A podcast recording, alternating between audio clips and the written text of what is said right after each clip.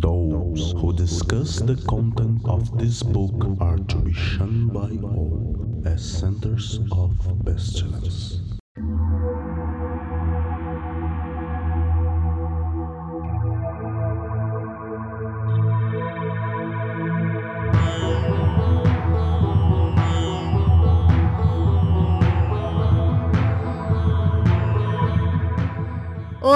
Crianças do abismo! Está começando mais um Foco de Pestilência.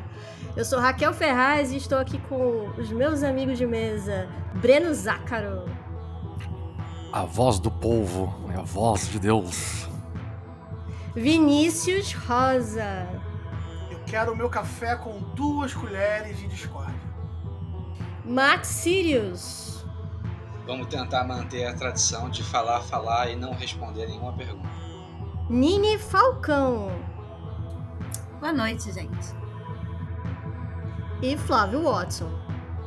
O meu café eu quero que nem a minha magia, forte e negro.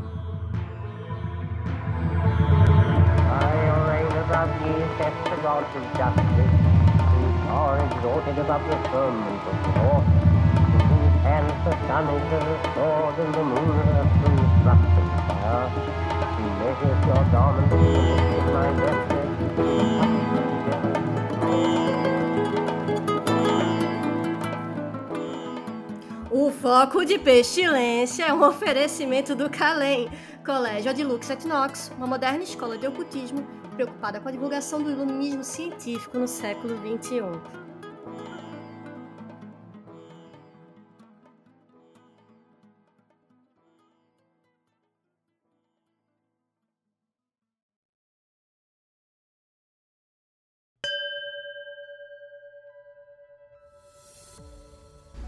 Olá, crianças do Abismo! Está começando mais um programa. Nesse caso, não é um Foco de Pestilência, é um Café com Pestilência, pois me reúno eu, a nova voz, que faz aí os recados do Plim Plim no início do episódio, Nini Falcão, ou Mariana Falcão, depende de onde você me conhece, um pouco misterioso, junto dos meus colegas do Calem, Vinícius, Max, Flavinho, Breno e Raquel. Então, estamos participando desse episódio especial, que é aquele episódio que a gente troca um pouco mais de papo, responde algumas perguntas e tudo mais. Então, esse episódio está longo para os que gostam, ele tem diversos assuntos, justamente porque estamos aí respondendo as perguntas, né? Então, dá para ouvir tudo de uma vez só para quem gosta dos programas longos, dá para picotar também para quem prefere ouvir mais curtinho. E nessa, na, na primeira parte a gente está respondendo perguntas que vieram que eram um pouco mais sobre o Calem, em termos de histórico, de estrutura e etc. Né? Então a gente é, recomenda aí outros programas para ouvir também, no episódio está o número direitinho. É, e depois a gente começa a responder algumas perguntas mais focadas aí no universo mágico, filosófico, hermético, enfim, né? Cada um traz sua referência para a mesa.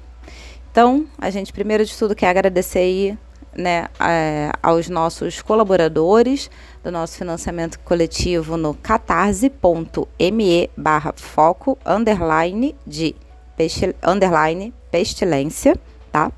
Que você pode contribuir a partir aí de cinco reais. Então, como vocês sabem, a gente é, faz esse programa muito do, do coração e toda, toda ajuda é bem-vinda para a gente poder hospedar direitinho os programas, pagar né, um serviço legal quando precisamos aí reformular o site com, com propriedade, etc. Né? Então a gente está tentando também melhorar nesse sentido das mídias e o apoio é super importante para isso. Então fica o nosso agradecimento e principalmente também pelas perguntas enviadas, né? Tanto pelas nossas colaboradoras, que recebem aí a divulgação tanto do programa quanto dos nossos cursos sempre é, em primeira mão, né, um dia antes também do que a gente publica é, publicamente nas nossas redes sociais. E aproveito aqui para já dar o recado também que estamos recomeçando o nosso ano letivo, né? Então, para quem se lembra, a gente é, fez o módulo zero no ano passado, retomamos aí da pandemia, depois de tanto tempo também né, virtualmente, promovendo outros tipos de encontro. E esse ano damos continuidade ao nosso curso de Lux. Os nossos módulos são é, feitos de forma independente, né? É, não, não, não precisa de pré-requisito nesse sentido, todo mundo é bem-vindo. E no caso aqui teremos, tanto no corpo de São Paulo quanto do Rio de Janeiro, as mesmas datas acontecendo os cursos de março, que serão nos dias 11 e 18 de março, mas cada um dos nossos módulos vai ser diferente dessa vez é, nas cidades. Então, em São Paulo, né, o Calem São Paulo vai estar dando geomancia, ou melhor, vai estar dando é, divinação, que é o nosso módulo de divinação, que na prática é o ensino da geomancia, né, a nossa astrologia aí da Terra, nas datas do dia 11 e 18 de março. E no Rio de Janeiro, nós estaremos dando o módulo de planetário, que se traduz aí é, no nosso ritual maior e menor do hexagrama, praticado pela Golden Dawn e tudo mais. E nesse caso em específico, para além das turmas que a gente abre é, regularmente com 10 pessoas, né? Faço aqui o disclaimer e o chamado de que, infelizmente, tivemos que interromper o curso de planetário de 2020, que foi logo na semana em que estourou a pandemia, em que começou né, a ter restrição de andar na rua e tudo mais, e a gente acabou ficando sem a segunda aula. Né? Então, os alunos, né, a gente vai entrar em contato com vocês e os alunos que ficaram prejudicados com isso é, na pré-pandemia, ali, quando estava começando a estourar mesmo, a gente vai repor para vocês, mas vamos conversar aqui. Então é isso. Sigam nas nossas redes sociais, no Instagram, no Twitter, no YouTube e no Facebook, sempre arroba ou barra calem418 e bom programa para vocês. Opa, opa, peço desculpas pela interrupção e voltar com a minha voz aqui quando você achava que já ia ouvir o programa, mas esqueci de dar um recadinho super importante, que é o Calem São Paulo está promovendo aqui um encontrinho super informal no Bar Mercurial, ou melhor, no Lola Bar, onde eles vão fazer um bar mercurial. Um comecinho de encontro aí, onde o pessoal é, vai poder trocar uma ideia e tudo mais. A gente vai divulgar o endereço por escrito direitinho, mas fica na Brigadeiro Galvão, 469, na Barra Funda, São Paulo.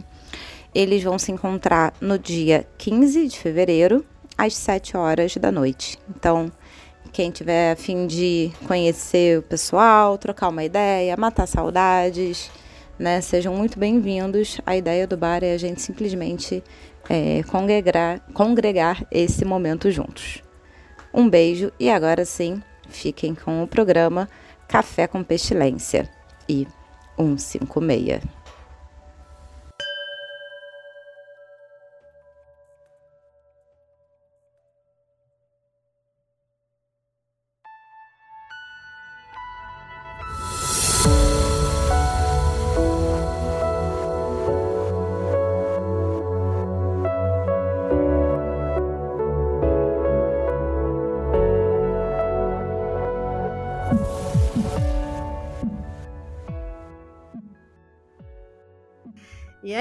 Isso, meus caros amigos. Eu acho que vocês já entenderam pelas nossas apresentações qual é o programa que a gente tem hoje. A gente tem um café com pestilência. Alguns querem ele né, amargo, enfim. Mas a gente convida vocês nesse programa a sentar com a gente nessa mesa e conversar sobre algumas dúvidas ou perguntas ou provocações da nossa audiência. Enfim, esse é o programa que a gente tem, que a gente sempre tem, é tradicional, a gente abre o, o ano com ele. E a gente recebeu várias perguntas de vocês por meio do Instagram.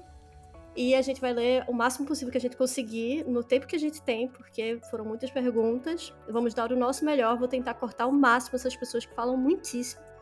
E é isso. Sem mais delongas, vamos começar? A gente separou então é, as perguntas dos nossos ouvintes. Ah, antes da gente começar, alguém quer dar um feliz ano novo para nossa audiência?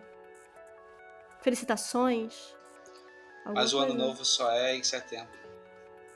É, o novo sai em março, setembro. É março. Qual que você É março. considera? Epa, aí Depende do que você pergunta. O meu Eu ano amo! novo é aniversário. Meu ano novo. O é meu ano novo é, o meu ano novo é dia 21 de março. Mas enfim. Mas pra quem, quem, quem, quem curte Papa Gregório, fica aí um feliz 2023 aí pra galera. Eu amo que a pestilência já começa nas felicitações. Gente, o importante é que vocês estejam com a gente mais um ano, continuem apoiando a gente e aturando a gente com toda essa discordância que é o que nos mantém unidos. Mas enfim, a gente dividiu esse programa em algumas partes. Acho que a primeira parte a gente vai falar sobre o Kalem, que surgiram perguntas sobre o Kalem, a gente vai tentar ser bem rápido. Então eu vou escolher uma pessoa, Max Sirius, que é o nosso atual presidente, para responder elas rapidamente, o mais rápido possível, para a gente correr para as perguntas que são mais deliciosas. Então, nesse primeiro bloco, nesse primeiro bloco sobre o Calem, a primeira pergunta é: quando vão trazer o Calem para Pernambuco? Risos. Essa pergunta é do Arthur Cabral, arroba arthur.cabral.eureka. Acho que a gente tem um consulado pernambucano aqui. É, eu vou responder então com- pelo consulado, apesar do nosso presidente aí, né? É, boy, eu vou fazer o seguinte: próxima vez que eu for Recife, isso é quase uma promessa, eu vou tentar fazer um módulo zero. Isso é o que a gente pode fazer por enquanto. Mas, se você quiser vir para São Paulo ou vir para Rio de Janeiro fazer os cursos e fizer toda a carreira com a gente, aí a gente conversa, porque você pode ser o nosso quê? O nosso franqueado, voluntário franqueado. Mas é isso, indo para a próxima pergunta. Deixa eu só complementar uma coisinha. É, é porque às vezes não fica claro para os ouvintes ou para as pessoas que se interessam pelo Kalem, né? De que a gente tem uma lógica um pouco diferente. A gente não tirou a cartinha de conquistar 24 territórios, né? Então, como o nosso privilégio, a, a gente sempre tem um- uma ênfase no trabalho prático, direto, de olhar no olho, etc., isso sempre fica adstrito ao o quanto o nosso braço alcança e a, a- aceitar a distância que o braço alcança. Então, se, se o braço só alcança até ali a mesinha, então é o que dá para ser. Né? E aí a gente tem a tendência, às vezes, tem essas discussões internas, mas tem a tendência de não querer se expandir meramente para dizer que está nos lugares. É, Vinícius quer completar. Completa, Vinícius. É, e também a gente, é, falando um pouco aqui de, de bastidores, né? É, no final de 2019, começo de 2020, pré-pandemia, a gente chegou a conversar sobre a possibilidade de termos aí um- um- uma visita fora do eixo Rio-São Paulo, né? Esse, foi um- esse era um desejo meu naquela época, né? Antes da pandemia. É, Era uma- um assunto do qual eu falava bastante aqui nos bastidores. E aí veio a pandemia e mudou tudo, né? Não que o nosso desejo de estender um pouco mais o braço não seja, não, não exista, né? É, a gente estende o máximo que a gente pode, mas também tem a, a- a- tem que ter a percepção de que tudo que a gente faz aqui é um trabalho voluntário. Então, às vezes a gente não consegue. E aí a gente faz o, o podcast, as lives, a gente tenta estar presente nas mídias, que é a nossa maneira de estender um pouco a mão para quem está mais distante. Então, assim, apreciem as mídias e tenham paciência que certamente a Horquid proverá quando chegar no momento. Sim, mas quero dizer para as pessoas que estão aí de Pernambuco, levante suas mãos, falem com a gente para eu saber qual é o quórum.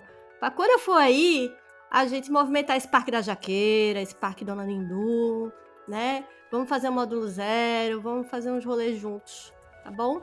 Então vamos para a próxima pergunta. Essa pergunta é de Lucas Alberto Nunes, o arroba Lades Nunes.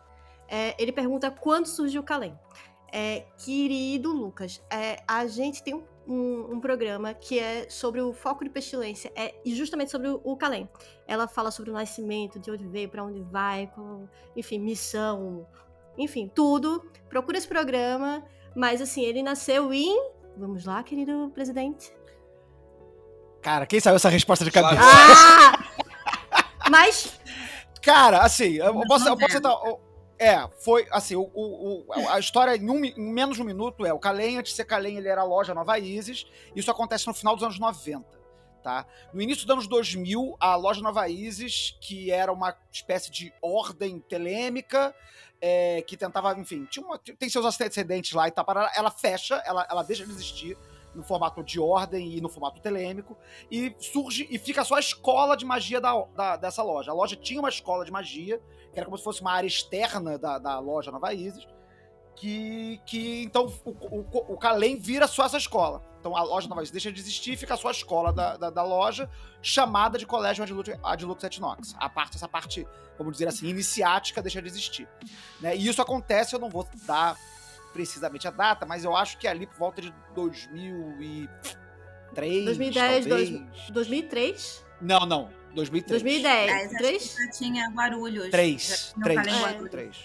Três. Pronto. Três. É, em São Paulo também É, tinha aí, isso. é, aí, aí teve uma história muito doida do Kalem, ele teve uma, um- uma expansão de forma di- diferente, ele mudou muito de cara, era um outro, era diferente, mas assim, Kalem surge, se eu não me engano, em 2003, então talvez esse ano, se a gente, se a gente se a memória estiver certa, talvez um pouquinho depois, talvez um pouquinho antes, a gente vai ter 20 anos de Kalem esse ano, de Kalem como Kalem. Mas no formato metodológico atual É, é, aí 2016, na verdade. Aí sim, é o formato que, de, de cursos em módulos, aí de isso é bem mais meses, recente. Né, que era em módulos, É. é. Porque É, o curso essa anterior era dos 2000 era outro formulário, era o contínuo de nove meses, né? Certo. Curso É, direto de nove meses.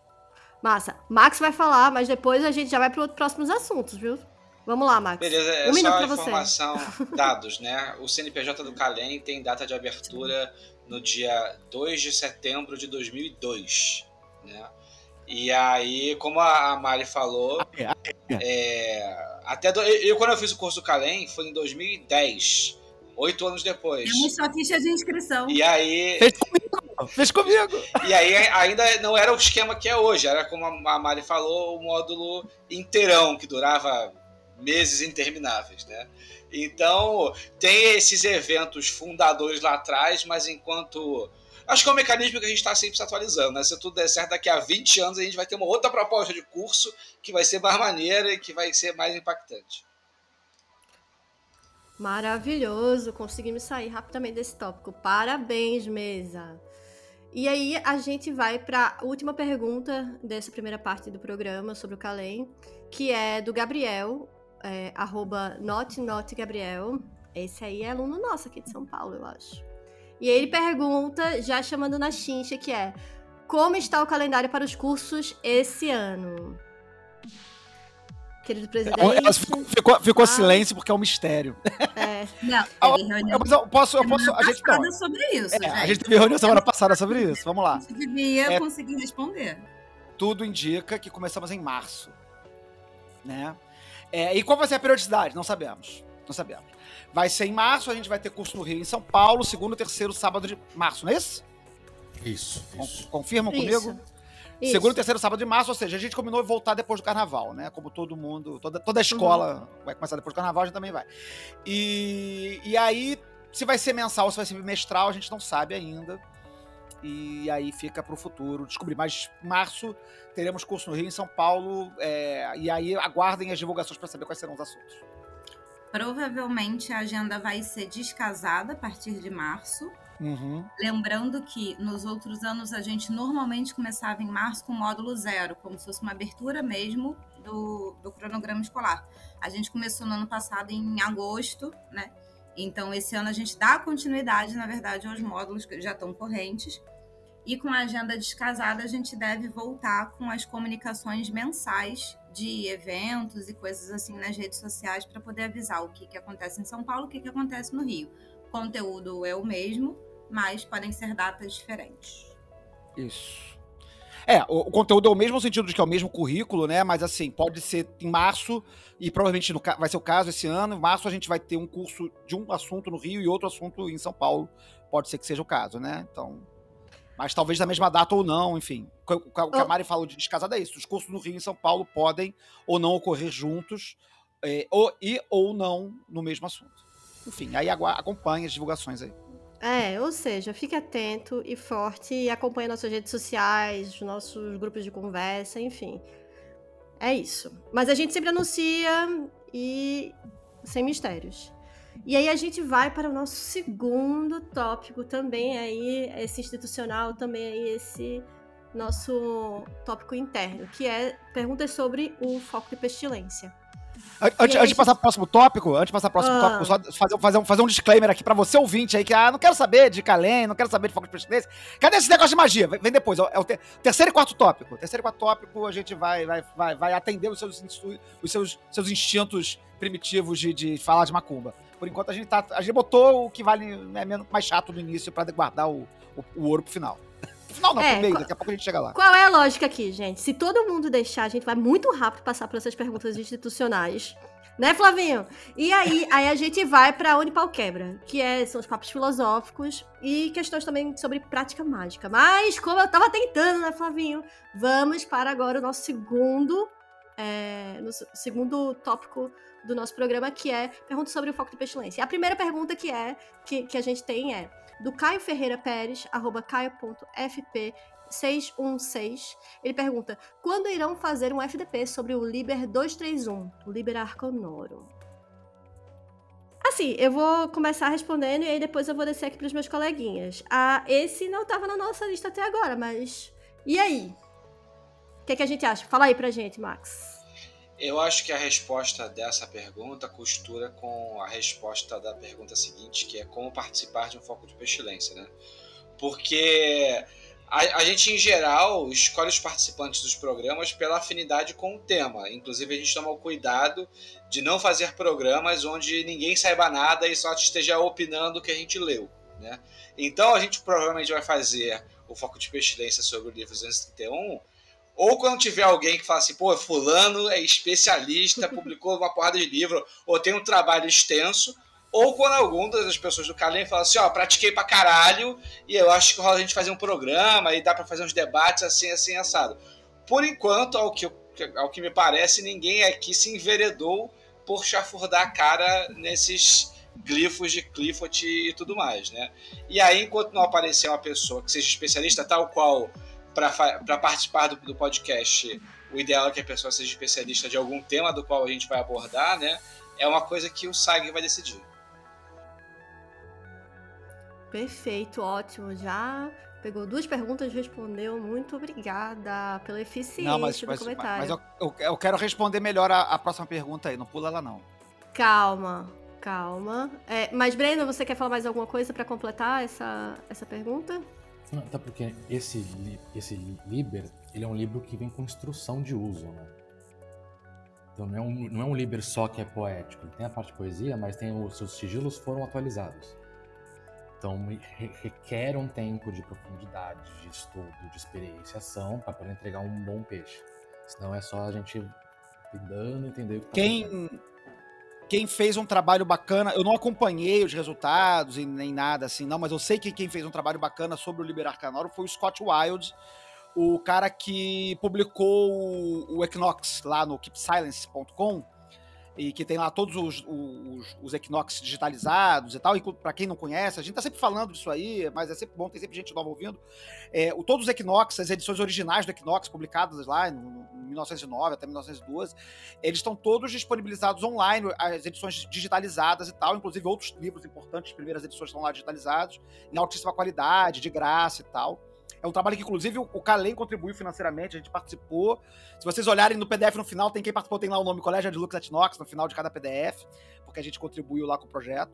E o Scott Wild, que foi quem tocou esse projeto, ele fez o trabalho com o Liber Arcanor. Inclusive, ele fez os altares, ele fez uma série de coisas, mas eu não acompanhei o desenvolvimento todo dele lá. Mas se você foi. Eu, eu, eu não uso mais Facebook, mas ele estava compartilhando no Facebook dele. Então, se você for lá no Scott Wild e, e procurar lá, de repente vai achar alguma coisa. Eu acho que ele colocou também no grupo da Aston Argento, não sei onde é que ele divulgou, mas ele fez uma coisa aí.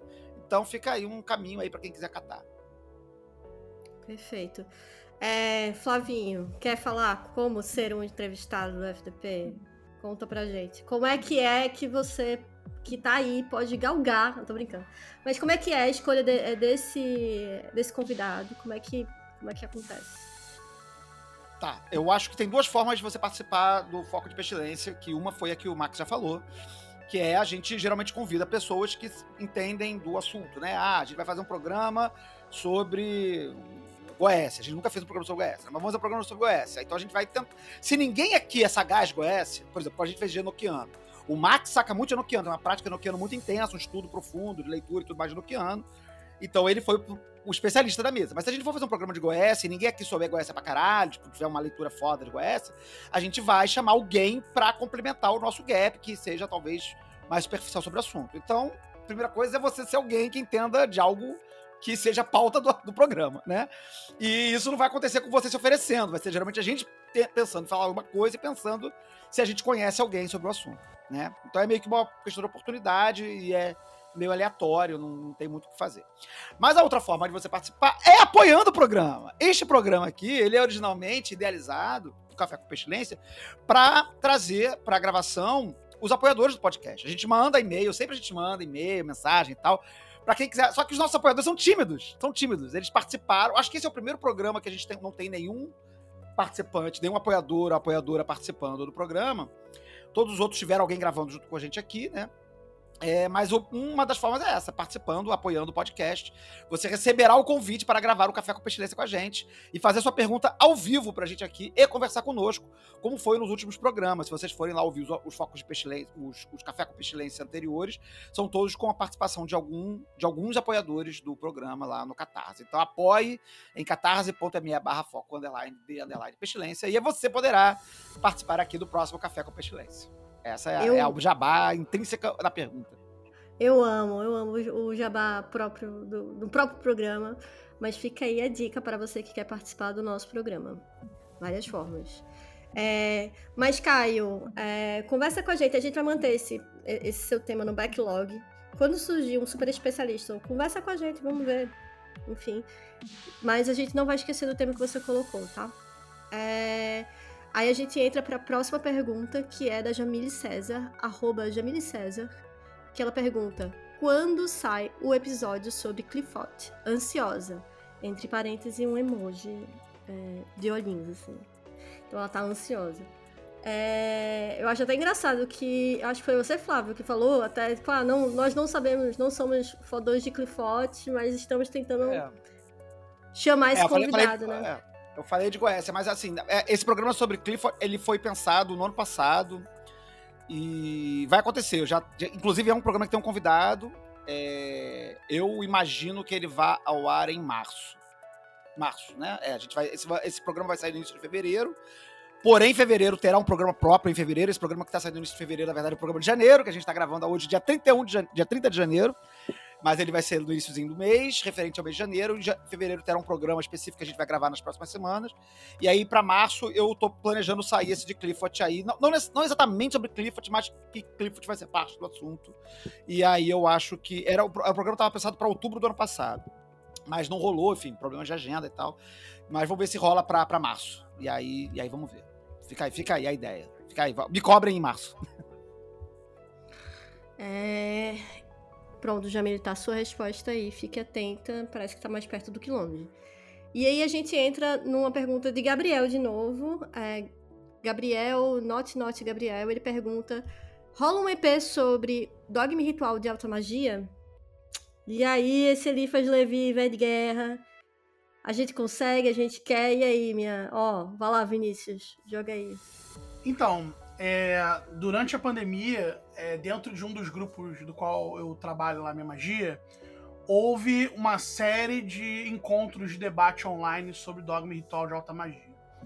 É, eu acho que ele é um livro tão interessante que talvez ele não caiba nem em um episódio só. Né? Talvez nem em dois. Então, assim, ele é um. Hoje eu considero ele como top 5 melhores livros de magia que você deveria ler é, na sua prática. Tá? É, e ele tem uma série de pegadinhas, uma série de, de conexões que você tem que fazer. Que se você tá olhando a cabala do, de Telemann, né, descasa as letras. Então, é, ele tem uma série de pormenores e é um assunto tão intenso que se um dia a gente decidir fazer um programa sobre isso, a gente vai ter que dividir isso em um milhão de pedacinhos. Eu não sei se isso ficaria viável. Então, fica a dúvida. Eu acho que é um tema extremamente interessante, mas eu diria que cada capítulo é um episódio. Então é muito. Eu, particularmente, não sei como resolver essa equação. Uhum. Flavinho, fala lá a sua contribuição. É, tre- acho que três coisas. Primeiro é que a gente tem um programa sobre o Eliphas Levi. Uhum. Foi em outubro de 2021, é um programa publicado em outubro de 2021. Procura lá, é o programa número 62, né? É, a Revolução de Eliphas Levi, que a gente fala da, da biografia do Levi e fala é, um pouquinho do Dogma Ritual por alto, assim, e tal. Então, pra quem tem curiosidade com o Levi, é bom ir lá catar esse programa que é bacana. É, mas eu acho que a segunda coisa que, que eu queria falar aqui é o seguinte: é, a gente tem um grupo, no- a gente tem um canal no Discord que nós, do Calem, não, não damos muita é, atenção pra ele. Mas a, gente- a nossa esperança com esse canal do Um Discord canal autônomo temporário, é um cais. Entendeu? é, é um. ele é- surgiu, é- ele teve uma efervescência e ele não durou. É, não, ele tá lá. Ele tá lá, o canal tá lá. De vez em quando alguém manda mensagem lá e tal. Tem, tem, tem- o, o Kalem tem um Discord, tá? E no início desse Discord, quando as pessoas entraram e tudo mais e tal, ro- rolou uma, uma empolgação de uma galera de fazer um, um clube de estudos do Dogma Ritual de Automagia. E aí a gente falou, galera, o espaço é de vocês, se juntem aí e tal, e, e se autogestionem, né? Só que a capacidade de autogestão da comunidade, às vezes, é, é- é- tem, tem seus próprios ordários, né? Mas fica o convite para quem quiser fazer clube de leitura do Dogma Ritual da Automagia, é, e usar lá o Discord do Kalem, manda mensagem pra gente que a gente coloca o endereço do Discord, não sei se a gente consegue divulgar isso, coloca no post do episódio e tal. Entrem lá e se organizem, a gente pode de vez em quando aparecer lá, quando der e tal, pra participar dos debates. E era uma coisa bem assim, era cada encontro era um capítulo, acho que chegou a ter um encontro de um ou dois capítulos. Era encontro pra debater um capítulo e, tá- e em vez de fazer os capítulos na sequência, estavam fazendo um capítulo do Dogma, um capítulo do Ritual. Depois um capítulo do Dogma, um capítulo do Ritual para poder é, pegar, enfim, a- a- a- o mesmo assunto das duas abordagens do, do- do livro, né? Então essa também fica aí a segunda coisa que eu queria falar sobre o assunto. E a terceira coisa que eu queria falar sobre esse assunto, existe uma ideia antiga no Foco de Pestilência, enquanto possibilidade de pauta, de fazer programas sobre livros. Isso é uma ideia que já existe há alguns anos. Nós nunca entramos muito nisso. Acho que a gente só fez um programa sobre livro, fora os livre, os livre, livro santo, etc, essas coisas assim.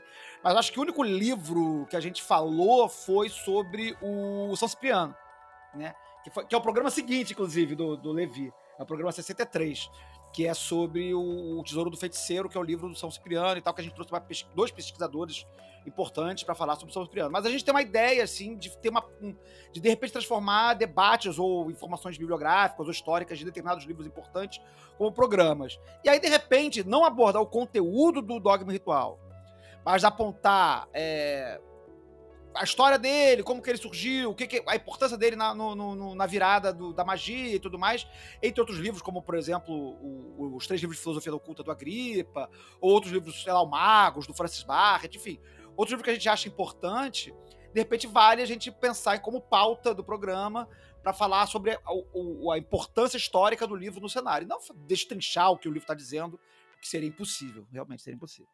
Então é isso. É isso essas três coisas que eu tinha para dizer sobre essa pergunta. Essa ideia do- de fazer do Agripa é umas, hein? Que eu, sim, acho legal o Dogma Ritual, mas eu piro no- nos três livros de- do, do Agripa. Ah, então, então já estamos lançando pauta aí pro ano aí pra Mas gente pensar pensar. Vou deixar um, um naco de pestilência, tem uma coisa interessante nesse livro, as pessoas passam reto, mas o, con- o conceito de saga que a gente usa tá no Agripa. Ah, é. Ah, é. Ah, é. Fica aí, fica acesso ser explorado no programa, no programa específico sobre, sobre o Agripa, então. Parou o spoiler! Parou o spoiler! Não vamos quebrar os nossos coleguinhas. Quem ainda não leu precisa ter surpresas. Mas aí a gente acaba essa parte institucional é, e aí a gente vai para o próximo, o próximo tópico, que são perguntas de cunho mais filosófico. assim. E aí a gente traz logo de cara duas perguntas de Ícaro Polônio, arroba ícaro.polônio. A primeira pergunta de Ícaro é... Vamos respirar antes, né? Pronto, respirando. Lá vem. Se de alguma forma o tarô é a visão e o livro a voz, todo curso de tarô é pestilento? Valendo, Vinícius. Sim. Depende. Depende porque nem todo curso de tarô é um curso de tarô de Thor. O, o, o, o- se você vai dizer que o, que, o, que o tarô de Thor. Porque isso aí é uma. A gente estava falando sobre isso esses dias, né? É, o- a visão e a voz, né? Que é uma expressão né, importante em Telemann e tal. É o, é o que dá o nome ao Liber 418, etc e tal.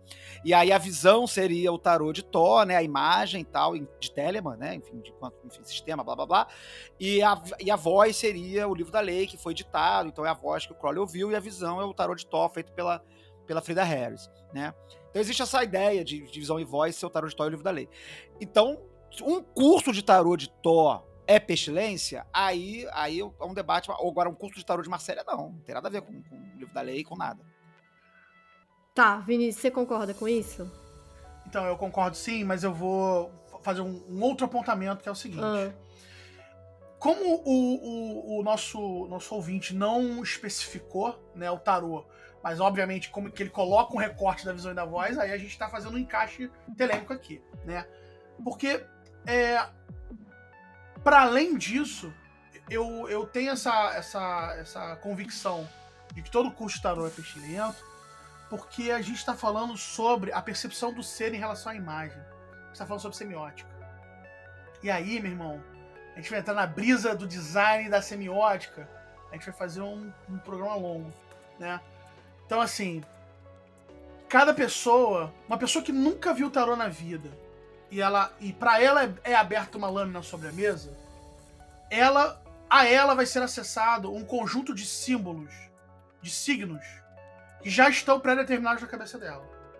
E ela vai fazer a própria interpretação daquele símbolo. E essa interpretação, ao meu ver, não está errada.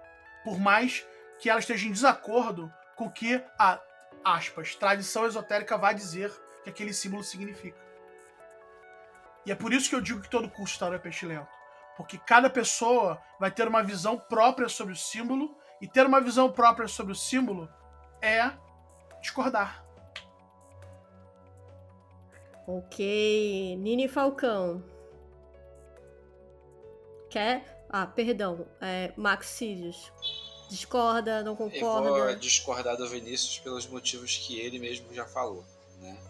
Então eu acho que quando a pessoa vai pro curso... Do tarot de Todd, né? Como a gente tá falando especificamente do tarot de Todd. É, quando a pessoa não sabe de nada, nunca leu o livro de Todd, nada, não sei o que, e ela vê no curso de, de tarô aquela, a primeira lâmina do tarô que ela for ver, o bom curso de tarô vai ensinar, vai treinar ela a acessar um tipo de experiência ou verdade frente àquela imagem que é universal. Portanto, não, não, não deveria haver um debate de discordância. A pessoa pode até falar, tipo assim, ah, eu acho que essa carta aqui tem a ver com amor. E aí você vai ver no livrinho do Crowley, ah, não, não tem nada a ver com amor.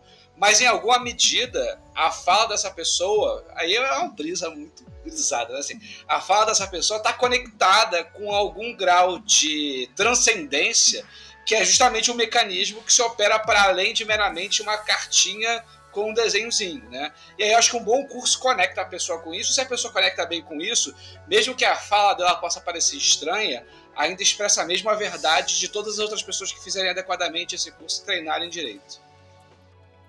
E aí, Nini Falcão? Eu vou concordar, discordar e complementar Porra. ao aí mesmo tempo. Fez a síntese já. Tirotei, tirotei. Eu, na, na parte do discordar barra concordar com a fala do Vini, antes de chegar na do Max, é, já vou botar minha- meu traço tóxico, meu traço tóxico aqui de pestilenta, que é, acho que curso de tarô, num geral, é o gozo pelo easter egg. É ficar, uh, ali, ó, tem plantinha, uh, eu vi sete bolinhas caindo da torre, não sei quantas são amarelas, não sei quantas são azuis. Rola, uma, rola um tesão na gincana do easter egg de você saber o símbolo, isso, isso, aquilo e etc. E eu entendo na fala do Vini que isso, né, assim, pra mim também, eu não, não curto muito. Se é pra dar curso de easter egg, prefiro não, nesse sentido. Mas, porém, contudo, entretanto, a semiótica não se resume só a isso. E eu acho que quando o Max traz a fala dele, ele traz um conjunto, e aí é, a Gestalt, até ali na teoria do design, enquanto a figura por inteiro, né, você vendo é, é, tanto por um lado quanto pela sombra e etc. É, a semiótica completa ela dá para ser interpretada ou lida nesse sentido e não descartada, né? Porque não é só o easter egg, né? Ele tem, tem uma formulação. Eu gosto pelo menos disso. Quando eu boto o jogo, eu gosto de ver é, visualmente também como fica, né? Tipo, Flavinho pegou recentemente um, um jogo nesse sentido que a gente estava vendo. E, cara, quais cartas vieram embaixo? Que imagem que elas formam? O que, que completa entre elas? Né? Qual é o cenário do todo que aquela fotografia imagética também te traz? É, e aí, nesse sentido, só para também finalizar o porquê que eu também concordo, se for botar semiótica para esse lado, né? É, aí eu vou ter que puxar saco do Siddhartha Ribeiro para variar um pouquinho, mas quando fui pegar alguns ensinamentos dele de interpretação de sonho, ele trazia muito algumas camadas em que, num primeiro lugar, tu pega a sua camada pessoal, de certa forma, como você se sentiu com aquele sonho, né? Lá? E a gente traduz aqui para o tarô com aquela imagem ou com aquele jogo. Qual a primeira impressão? Você ficou decepcionado? Você ficou feliz? Você ficou... Qual foi esse primeiro impacto, né? Bem pessoal. É, e até de histórias pessoais que você possa ter de relação com aqueles símbolos. Num segundo impacto, uma cultura. Então, eu sou brasileira. O que, que aquele símbolo no Brasil me diz, ou no Rio de Janeiro, ou sei lá o que, dependendo de como for. E aí o terceiro impacto entram os arquétipos, que eu acho que é quando o Max traz a questão de você não estar errado, mesmo você não sendo literado naquilo. Eu acho que o, o ser literado é meio o filme lá do ZT do Círculo, né? Que tipo, você aprende uma nova linguagem e aquilo dá um sistema novo na tua cabeça. É, mas ele não tinha. Ele, ele é um acesso mais aprofundado à nossa própria cultura e vivência enquanto seres humanos na sociedade, etc. Já também nos dão algumas ferramentas de literatura para isso, e que quando cai nessa profundidade do arquétipo, né? Botando do sonho para o tarô igual nesse sentido, aí eu acho que é quando o Max diz que tipo, não tem errado, né? O que está vindo também, de alguma forma. Tem uma história que acho que a gente já contou aqui pelo menos algumas vezes, que é de quando o Dushan estava aqui no Brasil e aí ele foi dar um, foi um workshop e tal, não sei o quê. E aí no intervalo ele, ah, vou, vamos jogar um tarô aqui tal, não sei o quê. Aí a galera se reuniu. Aí assim: é, tira aí para ver se eu deveria comprar uma moto nova ou não. E ele tinha recentemente caído de moto quebrado o braço. E aí tipo, quase não tinha ido pro Brasil por causa disso. Aí a gente pegou, juntou, não sei o que, não sei o que, ela tirou uma carta que eu não lembro qual era, mas eu lembro da estética da carta, né? E aí, assim, e aí, devo comprar a, a, moto ou não devo? Aí todo mundo pensou, pensou, ah, mas tem essa expectação aqui, tem esse planeta, tem essas cores e tal. Eu acho que não, hein? Eu acho que. E acho que talvez pelo envolvimento emocional, de assim, não queremos que o Ducha se quebre de novo. E aí o Ducha olhou e falou assim: não, isso aqui tá dizendo para eu comprar a moto. Aí por quê? Aí procura aí no Google o símbolo da Yamaha. Aí você botava lá no Google era um círculo com Y e tal, e parecia que era uma carta de Wands, né? Que era um círculo com uma, umas baquetas tal, não sei o quê. E aí ficou todo mundo assim meio abismado, mas eu achei que foi, foi justamente esse esse soco assim de achar, ah, não, a interpretação tem a ver com o planeta e com o verde que foi escolhido. Não, parece com o símbolo da moto, e isso cria um insight, isso conecta a pessoa com a verdade, e aí torna aquela leitura verdadeira para ela. Mas ele comprou a moto e caiu de novo. Então a gente tava certo. excelente adendo do Breno. Excelente adendo do Breno. Eu queria fazer. Você vai falar alguma coisa, Vinícius? Você quer comentar? Eu queria falar uma última coisa para fechar o assunto, assim, porque eu quero só voltar pra pergunta. Sair do tarô. voltar pro pestilência. É, só pra. Então, assim, eu ia falar uma coisa que a Mari falou, que esse negócio da, da, da leitura, ela, ela. dos símbolos, né? Da, de catar os, os easter eggs da carta, eu acho que, que é legal nessa, nessa. Não de você interpretar os pedacinhos, mas isso gerar um caldo que fica no fundo e que você não se preocupa em, em ler esses buraquinhos, mas em, em, no conjunto eles gerarem um, um entendimento mais ampliado daquela carta, né? Mas não é para ficar catando os easter eggs na hora da leitura, né? Não necessariamente. Às vezes, enfim, pode ser de bater o olho ali e tal, e aquilo aparecer, mas não é necessariamente isso. Agora, sobre, sobre a pestilência, né? sobre a, a, pergunta do cara, que, que, que é sobre é, se todo curso de tarô, e aí subentendido, ser um curso de tarô de Tó, né, ser uma pestilência, ou seja, ser um comentário coletivo, né, tipo assim, um debate sobre o significado do livro da lei, né, tipo assim, colocando a pergunta no lugar, né, é, abrindo os termos que ela tem, né, para dizer o que ela significa, né. É, é, não se for um bom curso. Porque é, você, num curso de tarot de Thor, por exemplo, vai pegar uma carta como uh, a Força, por exemplo, né? É, que é a luxúria, né? É, não vai explicar o livro da lei, até porque Babylon nem tá no livro da lei, né? Então, assim, então o, o, o, o curso de Thor não vai explicar o livro da lei ele vai levantar questões sobre aquelas imagens que estão posicionadas dentro de uma perspectiva do nível 1. O entendimento do livro da lei, junto com o entendimento das cartas, é que vai produzir esses novos entendimentos. Então, eu acho que não. Eu acho que um bom curso não vai explicar o livro da lei a partir do tarô.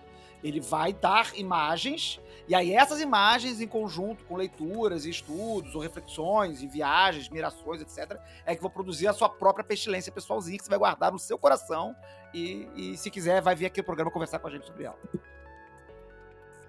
Eu acho que ele tá se sentindo contemplado pela resposta, assim, né? Eu acho que ela foi até, inclusive, multidisciplinar. Então, Ícaro, é, se você não se sentiu, viu, contemplado, nos fale, porque eu me senti aquelas. É, e o Ícaro tem uma segunda pergunta também, num caráter bem filosófico.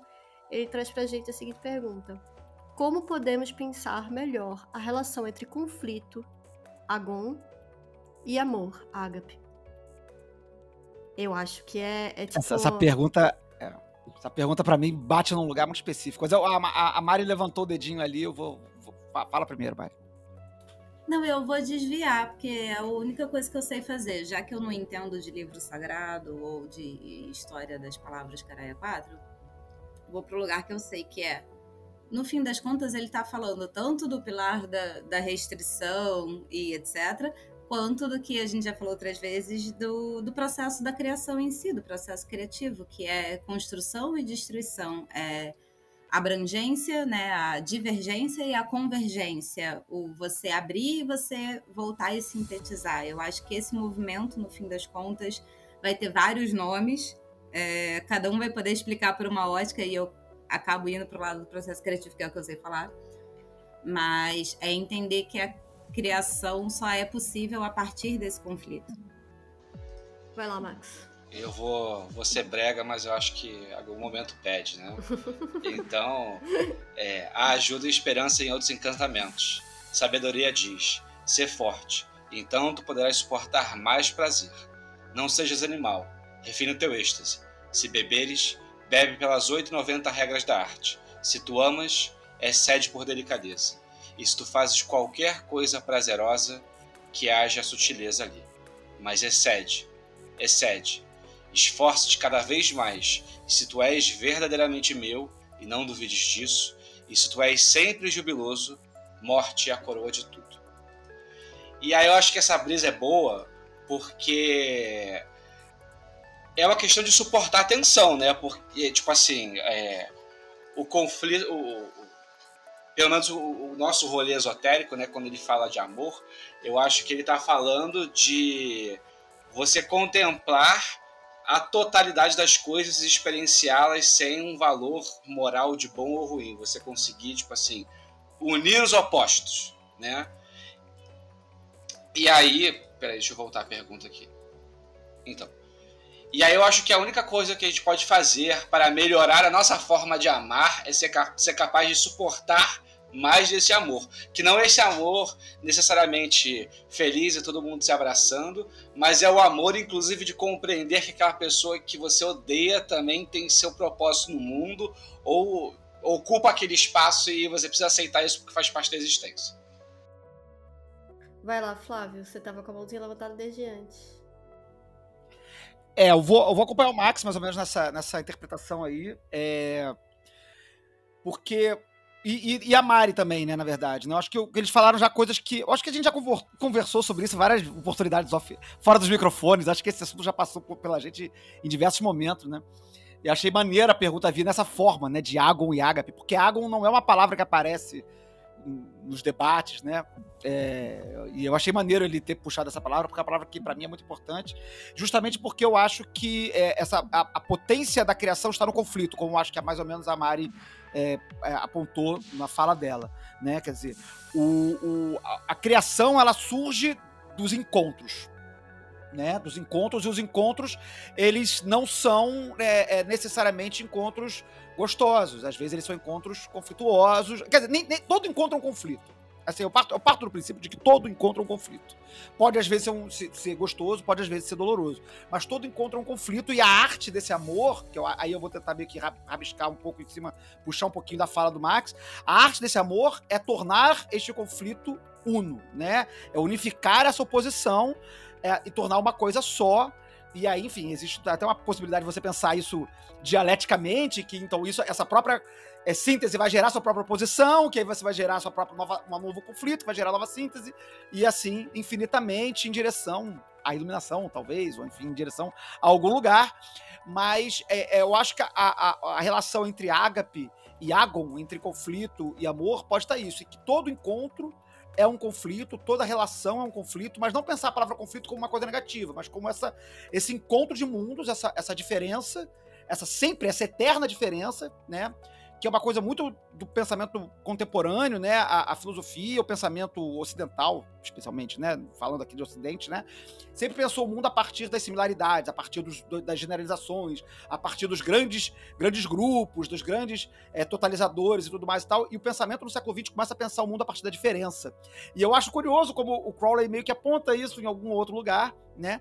Então, você pensar uma filosofia da diferença, um pensamento da diferença, é pensar é, é, a diferença enquanto potência, enquanto criação, e eu acho que essa é a graça do negócio. O Agon, a, o conflito, que inclusive, né, é, talvez a pergunta tenha partido de uma, de uma leitura de, de, de, teoria do teatro, do teatro grego, né? O agonista, né? O protagonista, ele é aquele que dá motivo a, ação, né? Aquele que dá origem à ação. E o antagonista é aquele que enfrenta esse, esse, esse, esse movimento, né?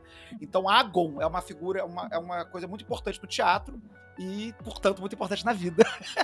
Mas unido, né, na nossa arte, é unir isso pelo amor, que não é esse amor fofinho, bonitinho, como a gente costuma pensar, amor de cartãozinho de, de Dia dos Namorados, mas o amor é essa arte de tornar uno, ou unificado, ou conciliado, ou enfim, o menos um com mais um que dá zero, o amor é esse, é esse movimento aí. Enfim, filosófico demais, mas é isso aí, é pra isso que a gente tá aqui. É, então, concordando e fazendo um apêndice aí de que é, existe o conflito atômico, existe o conflito em todas as coisas, existe o conflito entre o, o arquientre e o arcsai, sístole, diástole e átomos que se conectam e se repelem, né? Mas, para além desse conflito, da análise externa do conflito, que eu acho que a maioria das pessoas focou no conflito fora de si, tem o conflito com nós mesmos, né? E quando você está sozinho, conflitando com você mesmo. E eu acho que esse é o conflito mais importante. É o conflito interno, é quando você se coloca em conflito dos seus amores e das suas vontades, né? Como vencer o conflito contra você mesmo? Vontade de fazer um monte de coisa, uma delas vai prevalecer. Então você coloca suas vontades internamente em conflito e uma delas vai ter que vencer o conflito, né? É... Mas é isso, eu, é, é, é, muito também pegando a brisa que o Flávio falou, é... gestão de conflito. É, é, existe um caminho dentro de, de, enfim, de esoterismo, de Telemann, aonde você precisa gerenciar os conflitos dentro de você e fora de você, e não existe diferença entre essas duas coisas. É... Pegando um pouco as duas coisas, porque vocês têm. É, concordo com a ideia do mais um menos um igual a zero, mas às vezes dá três, sabe? Às vezes, às vezes a necessidade do conflito e da crise ela dá a oportunidade de uma síntese nova que vai surgir uma uma opção de ser diferente, fazer diferente. Você não cancela exatamente, mas às vezes você precisa dar precisa da crise. Porque o amor ele, ele, ele não, não, não, necessariamente só ficar de boa e afeta, entendeu? O um e perdoar o outro, coisa que Mas às vezes é, é tipo. Se você aceita que há, há conflito, que ele pode gerar para os dois uma, um, um, novo lugar, sabe? Então é, é por essa. Então, tipo, vamos passar a crise inteira, sabe? Porque muitas vezes as pessoas também não. que é mais fácil. A, tá no seu mundinho interno e não dar o passo para frente, né? Mas às vezes é o que você precisa, às vezes você precisa ter aquela, crise com a pessoa ou, ou, ou no mundo para você ter a oportunidade de, de, ver algo novo e criar algo novo, né? É, então, o, o, o usou uma palavra que, que, eu, que eu gosto muito, que é crise, né? É, e aí eu, só, eu, eu, eu, adoro essa palavra e eu aprendi a gostar dessa palavra por causa de um livro. E eu fui até pegar o livro aqui agora para ver se pegava uma passagenzinha bacaninha pra citar aqui, mas eu não vou conseguir fazer isso agora. O livro é O Estação Perdido, do China Mieville, que é uma ficção científica. Uma ficção científica muito maneira, e o China Mieville é um, é um escritor muito incrível. E, e parte da história, enfim, parte do plot da história é de um cientista que tem lá e tal, que tá, em dado momento, ele tem que criar uma, um, um, uma máquina que voe, né? E a, toda a teoria do cara, toda a tese científica que ele tem é sobre a máquina de é uma máquina de crise. a força do universo que ele, que ele imagina, que ele teoriza, é a crise. E que justamente é forçando a crise que você consegue fazer com que a, os fenômenos físicos não se, é, não se comportem mais conforme esperado. Né? Então, é claro que é uma ficção científica e tudo mais e tal, mas eu acho muito maneiro ele usar a ideia de crise é, como justamente a ideia de que é capaz de produzir fenômenos é, é, sobrenaturais, fenômenos não esperados, fenômenos que, que, torcem a ordem da matéria e da física. Justamente porque ele entende, ele, ele, teoriza que a crise, ao manipular a crise, você força esses novos movimentos. Então, acho que isso é, é uma literatura, uma literatura de ficção científica e tudo mais, mas acho que ela casa um pouco com essa, esse debate que a gente teve aqui. E aí fica também a recomendação de leitura do livro, que é um, uma excelente ficção científica. Mas eu acho que conecta muito bem com física real, que é o conceito de entropia. Tudo tende ao caos, assim, quando, né, tipo, física de ensino médio, tu aprende esse tipo de destruição fazendo parte do, da ordem natural das coisas, né? Eu ia comentar da um, um trecho do livro do Cat que ele fala sobre usar a Goécia para destruir os inimigos e aí ele fala que a forma mais eficaz de você destruir o inimigo é, é, é, em certa medida você aprendendo a se relacionar com aquela pessoa de tal forma que ela se torne irrelevante para você. Que talvez uma coisa que o demônio pudesse fazer era isso, tipo assim, o demônio não vai de fato matar a pessoa, ele vai tornar aquela pessoa tão tipo irrelevante, ela fala assim, ah, quer saber? Deixa pra lá. E aí isso vai ser de fato a destruição da imagem daquele seu inimigo, né? E aí, voltando lá ao que a Mari falou no início sobre ser meio uma coisa do pilar da misericórdia, da sever... misericórdia e severidade, eu acho que é, não é exatamente um conflito onde você vai decidir um dos lados, mas de que você vai ter que ficar constantemente pendulando entre o, a busca pelo conflito e suportar o conflito e fazer de tudo para é, se desvencilhar daquele conflito de forma com que ele não volte. Inclusive a recusa de alguns conflitos. Vê se não ter aquele conflito naquele momento, sabe? Vê se, vê se você vai conseguir resolver esse conflito em outro lugar, sabe? Também tem essa nem todo nem toda crise e conflito é uma que tem que pular de cabeça. Às vezes só não vale a pena naquele momento, você tá no cabeça, vou bobar. Mas, pô, deixa eu anotar aqui no meu diário ter essas questões e vou correr no mundo na roda do, da fortuna para ver onde que eu resolvo, sabe? Concordo totalmente, concordo totalmente. Eu acho que até nisso você também tem que fazer uma gestão de equilíbrio. Porque se você entra em muitos conflitos, existe algo em você aí que tá desequilibrado. Se você não entra em conflito nenhum, também tem uma coisa aí equivocada, né? Então, é, eu, eu, eu, eu, acho que quando a pessoa foge muito do conflito, ela geralmente está equivocada. Mas o que eu queria dizer mesmo é sobre a brisa que a gente estava falando antes de começar a gravação que é uma brisa que eu estou navegando sobre Eris, né? Porque a gente, é, é, na nossa, no nosso métier esotérico, em especial na magia do caos, no filo do discordianismo, é, costuma colocar Eris como a deusa da discórdia.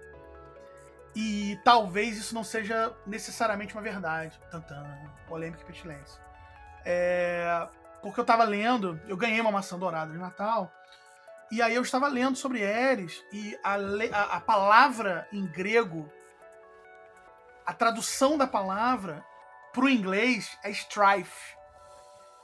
E strife, ela é conflito ou contenda, né? Que é o que ela causa. Ela não causa um, caos. E aí, porque existe a palavra caos do grego. E não é essa palavra que está lá. A palavra que está lá é outra. Então, ela deixa o conflito acontecer. Isso não é necessariamente caos, né? É, então, eu tô brisando que talvez Eris seja sobre gerar conflitos e não sobre necessariamente um caos primitivo. E aí eu deixo essa brisa aí para os ouvintes. Ah, lembrar que isso é interessante porque Ares é o, é o grande iniciador da Guerra de Troia. Né? E engraçado que durante a, a Ilíada, os dois lados tentam querem desistir em algum momento, mas ninguém fica satisfeito em, na resolução que tá, e aí vai piorando a situação, enfim. Então, é, um, um dos primeiros mitos fundadores da, da coisa civilização começa justamente nesse, nesse strife aí de ir até os finalmente. Eu tô meio pirando ilha, tô dando pela terceira vez, então tô todo ilíaco, assim. A, a, pala- a palavra, a palavra grega, é, a, a palavra eris significa strife, né? Significa conflito, né? A gente, a gente acostumou com discórdia, né? Talvez tenha sido uma leitura da galera lá dos anos 60 que tava brisando com o negócio de, de, de New Age e achou que de repente strife era uma palavra muito pesada e resolveu falar de discórdia pra poder, enfim, pensar outra coisa. Porque tá no inglês, né? Discordianism, né? Na origem do movimento tá, tá- usa a palavra discórdia, né? Mas é isso. é, fomos, fizemos uma grande, uma grande discussão aqui sobre o ponto. Mas é isso. Como irmãos lutai, siga em frente, Ícaro. Tomara que esse minuto de sabedoria tenha tocado seu coração. É, e aí, a gente vai para a próxima pergunta. Essa do Dan- Danilo Rodrigues de Oliveira. É, arroba underline, ou, underline, Nilo. E aí ele traz a seguinte pergunta, assim, ele pede uma indicação, né? Se puderem me indicar uma fonte de leitura, ficarei bem feliz. Minha dúvida é sobre a interpretação do amor sob vontade na frase amor é a lei, amor sob vontade.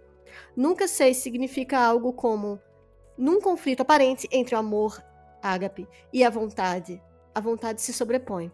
Ou se é algo mais matemático, como uma fração, é, vontade dividida pelo amor. E se for isso, que pode ser piração minha, né, ele ri né, disso, da própria piração, o que isso pode significar? Acho que é isso. Valeu, galera, e parabéns pelo trabalho. Muito obrigada. E aí, queridos é, amantes de Telemann, alguém quer começar? Eita, Ah, eu achei que o. Vinícius, vai lá. É, Não, eu ia fazer um comentário breve, porque no It fala que eu estou dividida pela causa do amor. Tem uma coisa é, que ele colocou aí sobre. Porque, porque eu acho que assim, para adiantar e para pestilhentar, obviamente não tem a resposta certa, né? Não tem ah, a interpretação verdadeira é esta aqui que eu tenho e que ninguém mais tem. Compre meu livro e aí dizer uma verdade, né? Eu acho que a gente pode olhar de múltiplas formas e quanto mais verdadeiro for para cada um, melhor. E quanto mais diferentão for, melhor ainda, né? Mas surfando essa pira de que seria quase como um cálculo matemático de que uma coisa estaria dividida por outra, isso me é, imediatamente me trouxe uma brisa que é uma coisa que às vezes o Vinícius fala sobre as relações que às vezes você não precisa que a sua relação seja milimetricamente dividida, do tipo assim, tudo bem se eu tiver te devendo um dinheiro e aí eu te pago e depois eu fico devendo de novo, e que faz parte do nosso amor se relacionar com esse tipo de tensão e compensar de outros jeitos, né? Então, às vezes a pessoa pode acabar muito obcecada numa divisão do amor milimétrica sem pensar que de repente nessa equação se tiver a sobra tudo bem, às vezes a gente pode lidar com a sobra e pode fazer parte do fazer filosófico também lidar com a sobra dessa divisão. Tem, tem essa leitura de vontade como algo do segurar a barra, do de ser, mas se a gente pensar vontade como parte da autoexpressão e da necessidade de existir, como se é, ah, o amor você pode se perder no outro. Sabe? E aí, por que é sobre vontade? Na minha óculos, você, você be you, sabe? Seja você, sabe? Em todos, os- em todos os experimentos, todos os, as, todas as relações, sabe? Porque ela não, o amor, embora você, às vezes você doa para o outro, você não pode perder a sua bússola de quem se é. Que aí entra a parte do conflito interno, sabe? Às vezes você quer resolver a do amiguinho, mas você não pode se perder no meio do, do processo. Então por isso que seria amor sob vontade. Não tão, tipo, tem que fazer do meu jeito, mas é lembrar de si durante o processo. É, vou acabar fazendo dois comentários juntos, mas pegando um pouco das falas anteriores de Breno, que acho que era. Não lembro se era Maxi Vinho ou Maxi Flávio. No sentido do matemático da coisa, e eu não sou telemita, eu vou para outras referências.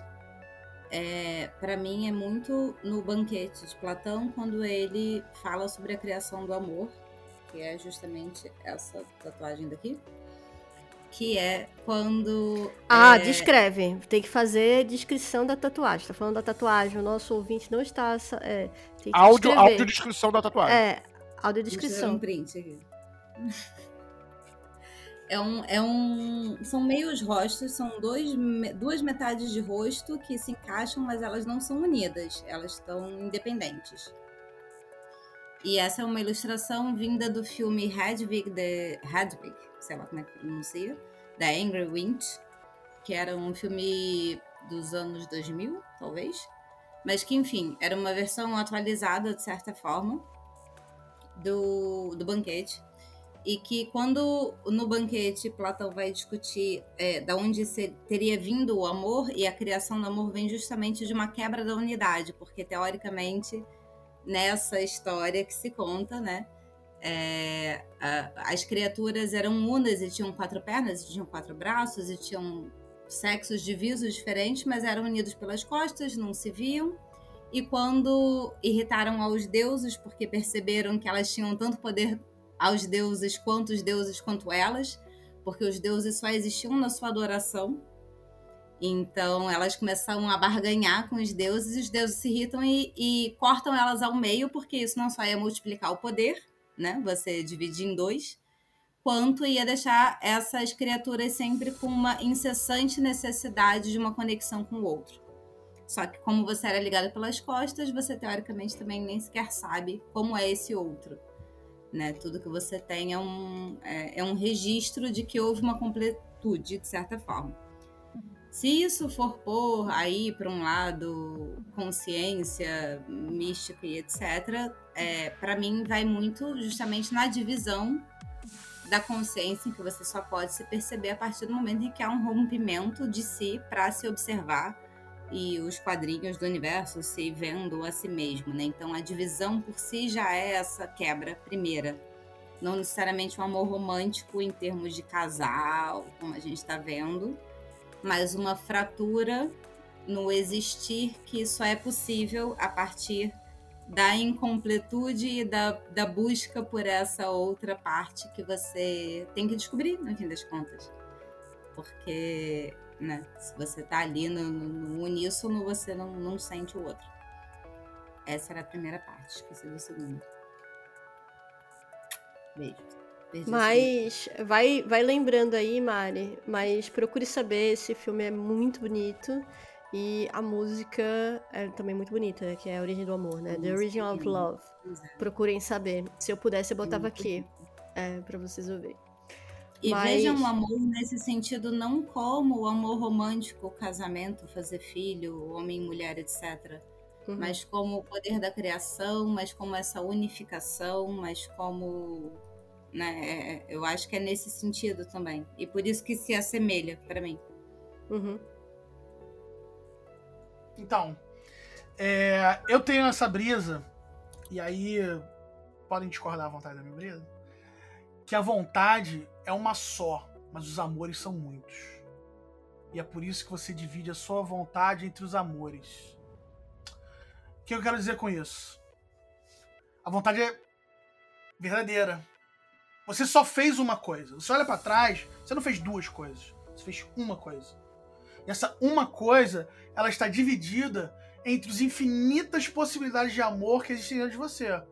Porque o amor que você tem pelos seus pais é diferente do amor que você tem por si, que é diferente do amor que você tem a Deus, que é diferente do amor que você tem pelas pessoas que estão ao seu redor, que é diferente do amor erótico, que é, né, os diversos tipos de amor que a gente tem lá na Grécia. Né? Eros, estoge, filia, ágape, etc, etc. E a vontade é uma. Então você tem que, dentro de todas as possibilidades de amor, por mais que você ame o mundo inteiro, você só pode fazer uma coisa. E aí, a minha brisa em cima desse, desse pedaço é de que apenas uma coisa vai prevalecer. Você não pode agradar todo mundo. Por mais que você. Nem a si mesmo, nem ao outro. Então, uma das vontades vai prevalecer ante esses diversos amores, que é o que vai pautar a sua ação. Essa é a minha brisa. Ouvinte pode retornar, não sei, mais ou menos uma meia hora. Ouvir de novo o debate sobre amor que a gente teve lá atrás na pergunta de antes. É, e pensar nisso que o Vinícius falou, de que a vontade é uma só. É, só que hum, a vontade é uma só quando a gente te, te, te- descobre qual é a vontade. E, e aí essa é a parte difícil do jogo. Mas, mas eu acho que é um pouco por aí pelo que o Vinícius falou. É, idealmente, a vontade ela é uma só. Ou pelo menos, se, não ser, se ainda não é, e eu acho que ninguém nessa mesa aqui ainda sabe essa vontade una que, que, que deveria saber, né? Supostamente. É, pelo menos a gente vai andando nessa direção e elas vão se tornando cada vez mais simples, enfim, whatever, o que seja, o que signifique isso. Mas o amor é a lei. A, a gente, a gente distrai desse negócio todo aí, porque o rolê é todo sobre telema. Telema é negócio de vontade. Negócio de vontade é negócio de fazer o que eu quiser. Mas a lei é amor. E o pecado é restrição. Então, assim, a gente, a gente às vezes perde. fa- Fazendo o, o foco de pestilência tradicional aqui, né? Debater conteúdo do livro da lei. Esses dois versículos estão em sequência. Né? A palavra de pecado é restrição, a palavra da lei é telema. A gente pensa muito que a palavra da lei é telema, mas a gente esquece que a- logo antes está dizendo que a palavra de pecado é restrição. Então, pensar um pouquinho sobre essa, essa coisa que a gente falou sobre amor lá atrás, que eu não vou repetir, né? Mas pensando nela nesse espectro do que seria a vontade, né? Do que seria, o que, o que seria esse fazer, o que, que é esse verbo do, né? O que, que é esse verbo fazer que tá lá na, na, na palavrinha lá no, no versículo lá. Então, assim, eu acho que também a ideia não é ficar dando resposta, porque como o Vinícius falou, como o Max falou, como a Mari falou, é, cada um vai encontrar a sua interpretação e talvez, tal, como a gente falou no negócio do, do tarô, no fundo, no fundo, essas interpretações estão todas con- se conectando num outro lugar aí do espaço sideral e, e- e que a gente só tem linguagens diferentes para falar da mesma coisa. Né? Talvez, talvez, não sei, talvez. Mas, mas fica aí uma, uma, uma, uma ideia de reflexão, mais uma ideia de reflexão em cima das outras que foram faladas aí. Eu acho que todo mundo falou coisas muito maneiras mesmo, e é isso aí, é, e é e bola pra frente. Max, que seja. Acho que você levantou o dedo aí, né? Era só para discordar radicalmente do Vinícius, né? É, porque eu acho que uma, uma, que ele falou do, do amor enquanto objetos, e que você pode ter vários amores e tal, não sei o que. E aí eu, eu, eu, eu acabo atravessado mais pelo amor como se fosse um fazer, como se amor fosse o sinônimo de juntar as coisas. Então, é um fazer que por um lado não tem múltiplos, porque tipo assim, é como beber água. Você pode beber água várias vezes, mas você sempre vai fazer a mesma coisa que você identifica enquanto fazia beber água. né? Mas era só para viajar mais por aí. Nossa, aí a gente discorda muito pra caralho, bicho. De verdade mesmo. De verdade mesmo. Porque assim, amores diferentes compreendem fazeres diferentes, cara. Eu. Eu não transo com todo mundo que eu amo. Eu, eu, eu acompanho o Max na discordância dele.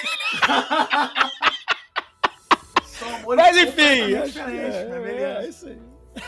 Pô, se a gente entrar na ideia de fazer amor, aí a gente vai ficar vai dar um episódio inteiro, velho.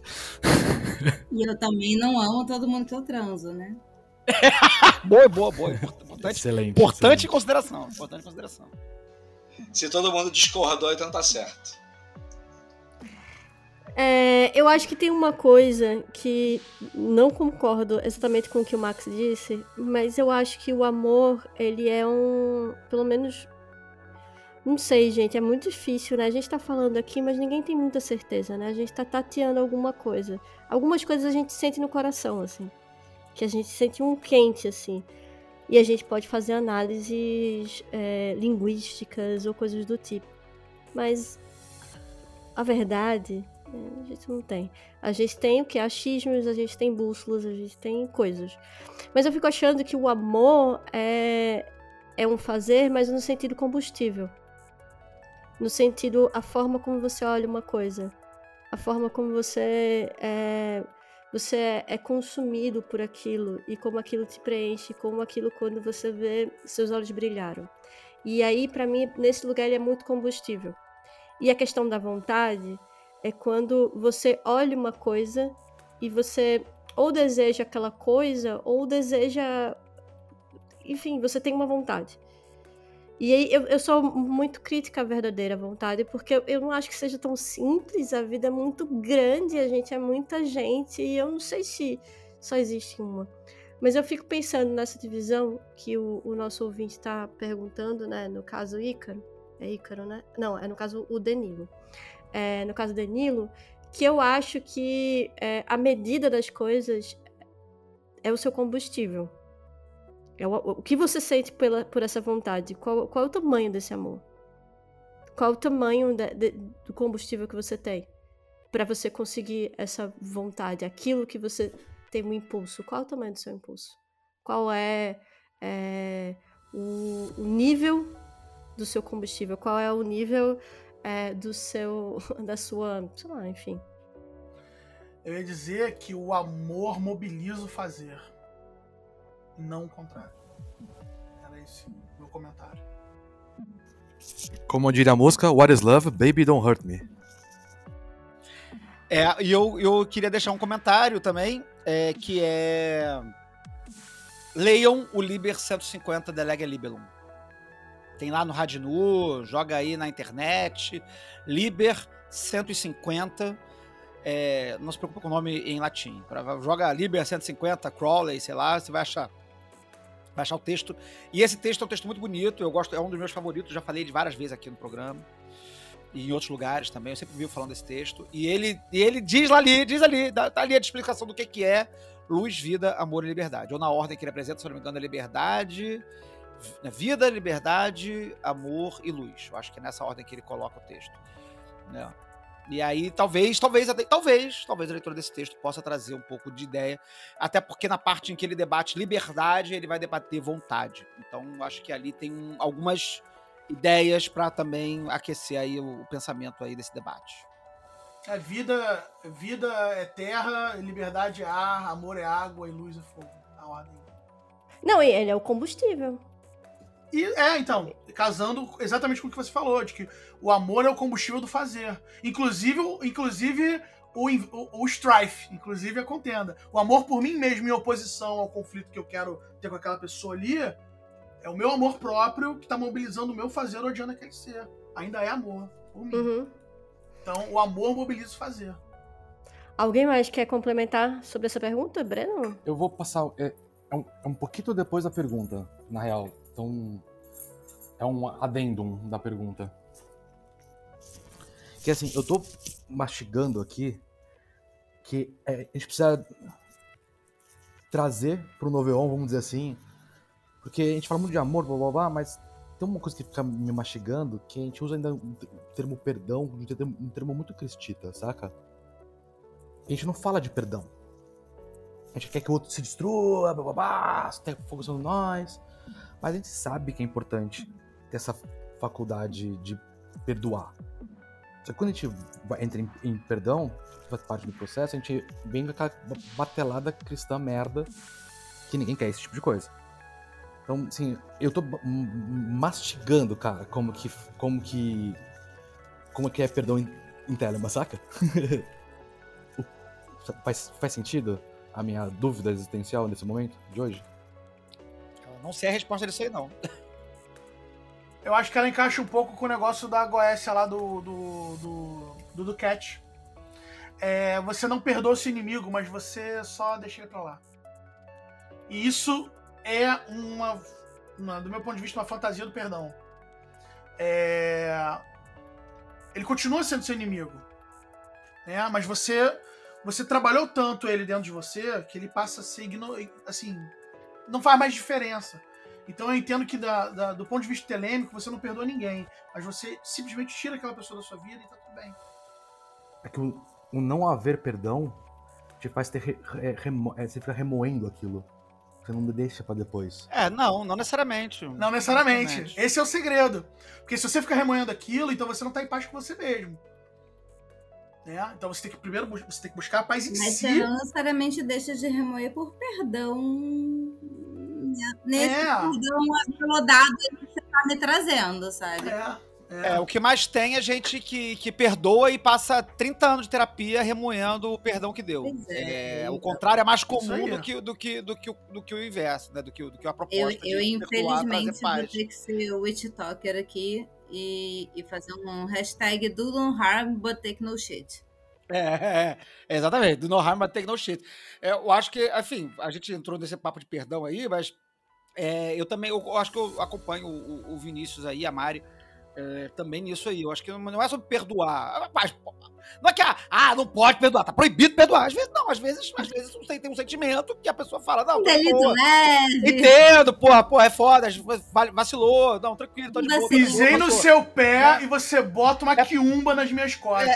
Vai É porque eu acho que assim, a gente, a gente, a gente, uma coisa que eu acho que eu não sei se eu conversei com alguém aqui ou se foi com outra pessoa, mais ou menos recentemente, um problema, uma questão sobre, sobre a diferença entre perdão e, e desculpa. Porque desculpar é tirar a culpa. E às vezes não tem que tirar a culpa. A pessoa permanece culpada. Eu acho que, eu acho que, eu acho que de repente, a reflexão noveônica sobre isso não é que não tenha desculpa. Às vezes a pessoa fez merda e fala, pô, brother, tu fez merda. E, e a culpa é sua. Não tem como retirar esta culpa. A culpa será sempre. É, enfim, essa- todo mundo concordando que ó, a pessoa tem- fez merda e, e, e é culpada do que quer que tenha feito. A culpa está lá, estará para sempre ali. Não- não- agora você pode viver com isso e ficar, não, beleza, eu entendo e a vida segue, porque é nós e a vida vai, vai embora. Ou não, enfim. Ou simplesmente mandar o cara pro inferno e, e aí decide se vai fazer macumba pra ele ser atropelado ou se você vai fazer macumba pra esquecer ou não vai fazer macumba e vai tratar na terapia, vai ver o que vai fazer com isso aí. Mas é, eu acho que a, a chave é, de repente, tá mais na ideia de, de, de desculpa, no sentido de remover. Eu, eu sou bissexual da macumba e acho que dá pra fazer both. Também Entendeu? Eu- Só pra fechar, eu, eu lembrei de uma história, você estava falando de alguma pergunta atrás aí, né? Eu acho que o Max estava falando alguma coisa sobre, sobre uma história da, da- de. acho que é essa história mesmo do inimigo, o inimigo pra perder importância e tudo mais e tal. Quando eu tava fazendo curso de magia lá na loja Nova Isis, que a gente contou lá na pergunta da história do Calém e tal. É, o- o- um dos instrutores, o Roberto, contou que ele tinha um vizinho que tinha um cachorro que latia a noite inteira e que perturbava a vida dele, que ele já tinha reclamado, que já tinha feito de tudo, até que ele fez uma magia pra matar o cachorro. Foda-se o cachorro! Eu quero que o cachorro morra. Aí ele fez um troço lá qualquer pro cachorro morrer. E aí, tipo, deu uma semana, a família toda se mudou. Foram embora da casa. E, tipo, aí ele falou: Bom, pra mim o cachorro morreu. então fica a reflexão aí. Não faça magia pra matar os outros, não, não é isso que eu tô querendo dizer, mas se quiser, pode. É, eu que, Eu aconselho vocês também verem o que, que os seus pares andam fazendo de magia, porque às vezes você tá andando com gente que faz magia pra ma- matar cachorro e talvez você não queira andar com gente que faz magia pra matar cachorro. Então, assim, é, eu queria dar continuidade nessa questão aí do, do o perdão telêmico, né? Porque eu acho que o- um dos elementos essenciais, pelo menos, para você conseguir trazer isso para perto da vontade, ou perceber o quão distante essa, o, o que está acontecendo está distante da sua, da sua vontade pura, é pensar na a sua dificuldade de aceitar que aquele evento aconteceu. Então, tipo assim, eu há 15 anos atrás, eu tava numa boate de São Paulo e veio um cara e me deu um soco, assim, eu tava de costas, ele me virou e me deu um soco. E aí, nada aconteceu feijoada, né? Eu fui na delegacia, mas nada aconteceu feijoada. E aí eu acho que uma parte da, de encarar telemicamente isso não é nem, tipo assim, fazer a macumba para matar a pessoa, mas assim, aceitar que a vida é assim, sabe? A vida às vezes tem umas situações que são meio merda e que não vai ter aquele desfecho de justiça e aí veio o bem e se manifestou de uma forma assim. A gente às vezes precisa só aceitar que as coisas são meio merda mesmo, né? E aí o que, o que a gente pode fazer no presente, como é que a gente vai lidar com isso, é um, é um rolê, mas eu acho que é bem difícil você conseguir maquinar para aceitar meramente o que aconteceu, aconteceu. E que o universo não tem uma obrigação de se apresentar diferente do que ele se apresenta no presente.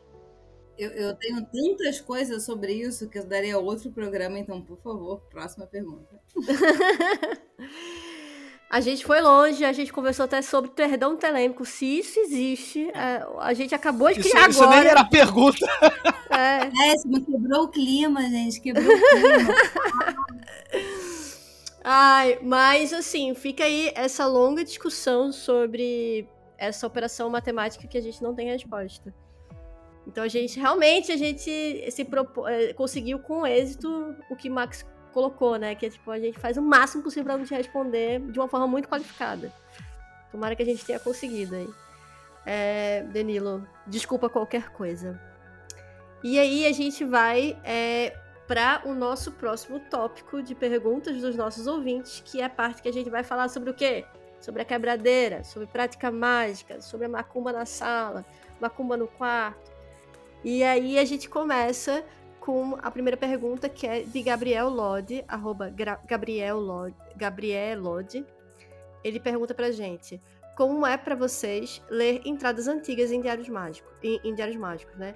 Às vezes bate aquele estranhamento, como vocês reagem? Vai lá. Eu, por conta dessa pergunta, eu fui olhar, né? Aí eu olhei o meu diário de um ano e aí achei ok, não achei nada muito diferente. Aí eu fui olhar diário de dois, três anos e eu, eu, eu achava que eu ia ter esse estranhamento, mas não tive, né? Eu achei bem, bem assim. Eu aprendi a fazer certos é, tipos de registro que funciona para mim. Eu acho que cada um faz o registro que funciona para si, né? Então, tipo assim, meu diário tem muito sonho. Sim, sim, a grande maioria, hoje em dia a maioria das entradas é sonho, né?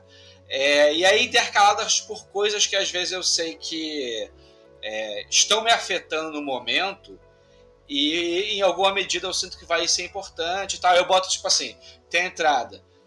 Tô triste porque minha mulher tá me enchendo saco, porque do divórcio, não sei o que, não sei o que lá, não sei o que lá. E aí eu tô vendo que isso vai afetar o meu dia e porra, não aguento mais e tal, não sei o que. E aí eu registro que eu, eu, eu não, não não vejo com estranhamento, porque por mais que eu não partilhe mais desse sentimento, eu vejo que é claramente uma coisa super genuína minha, que eu estava sofrendo mesmo, que eu estava com dificuldade de lidar. Então, é o normal que eu espero daquele trecho, né?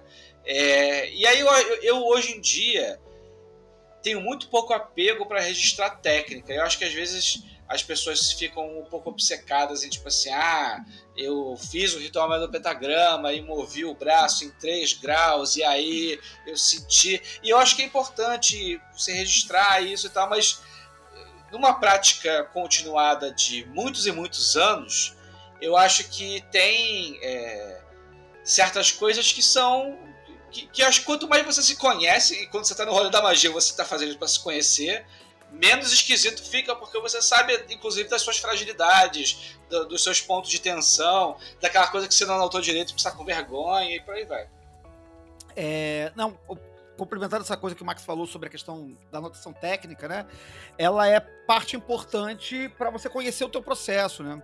Então, quando você está ainda experimentando uma coisa que é nova, e aí é natural para pessoa que está começando a praticar sei lá, menor do pentagrama, é importante que ela note o que ela está fazendo para poder conhecer aquela prática, ver o que funciona, o que não funciona, o que mudou, o que não mudou, o que deu certo, o que não deu certo, etc.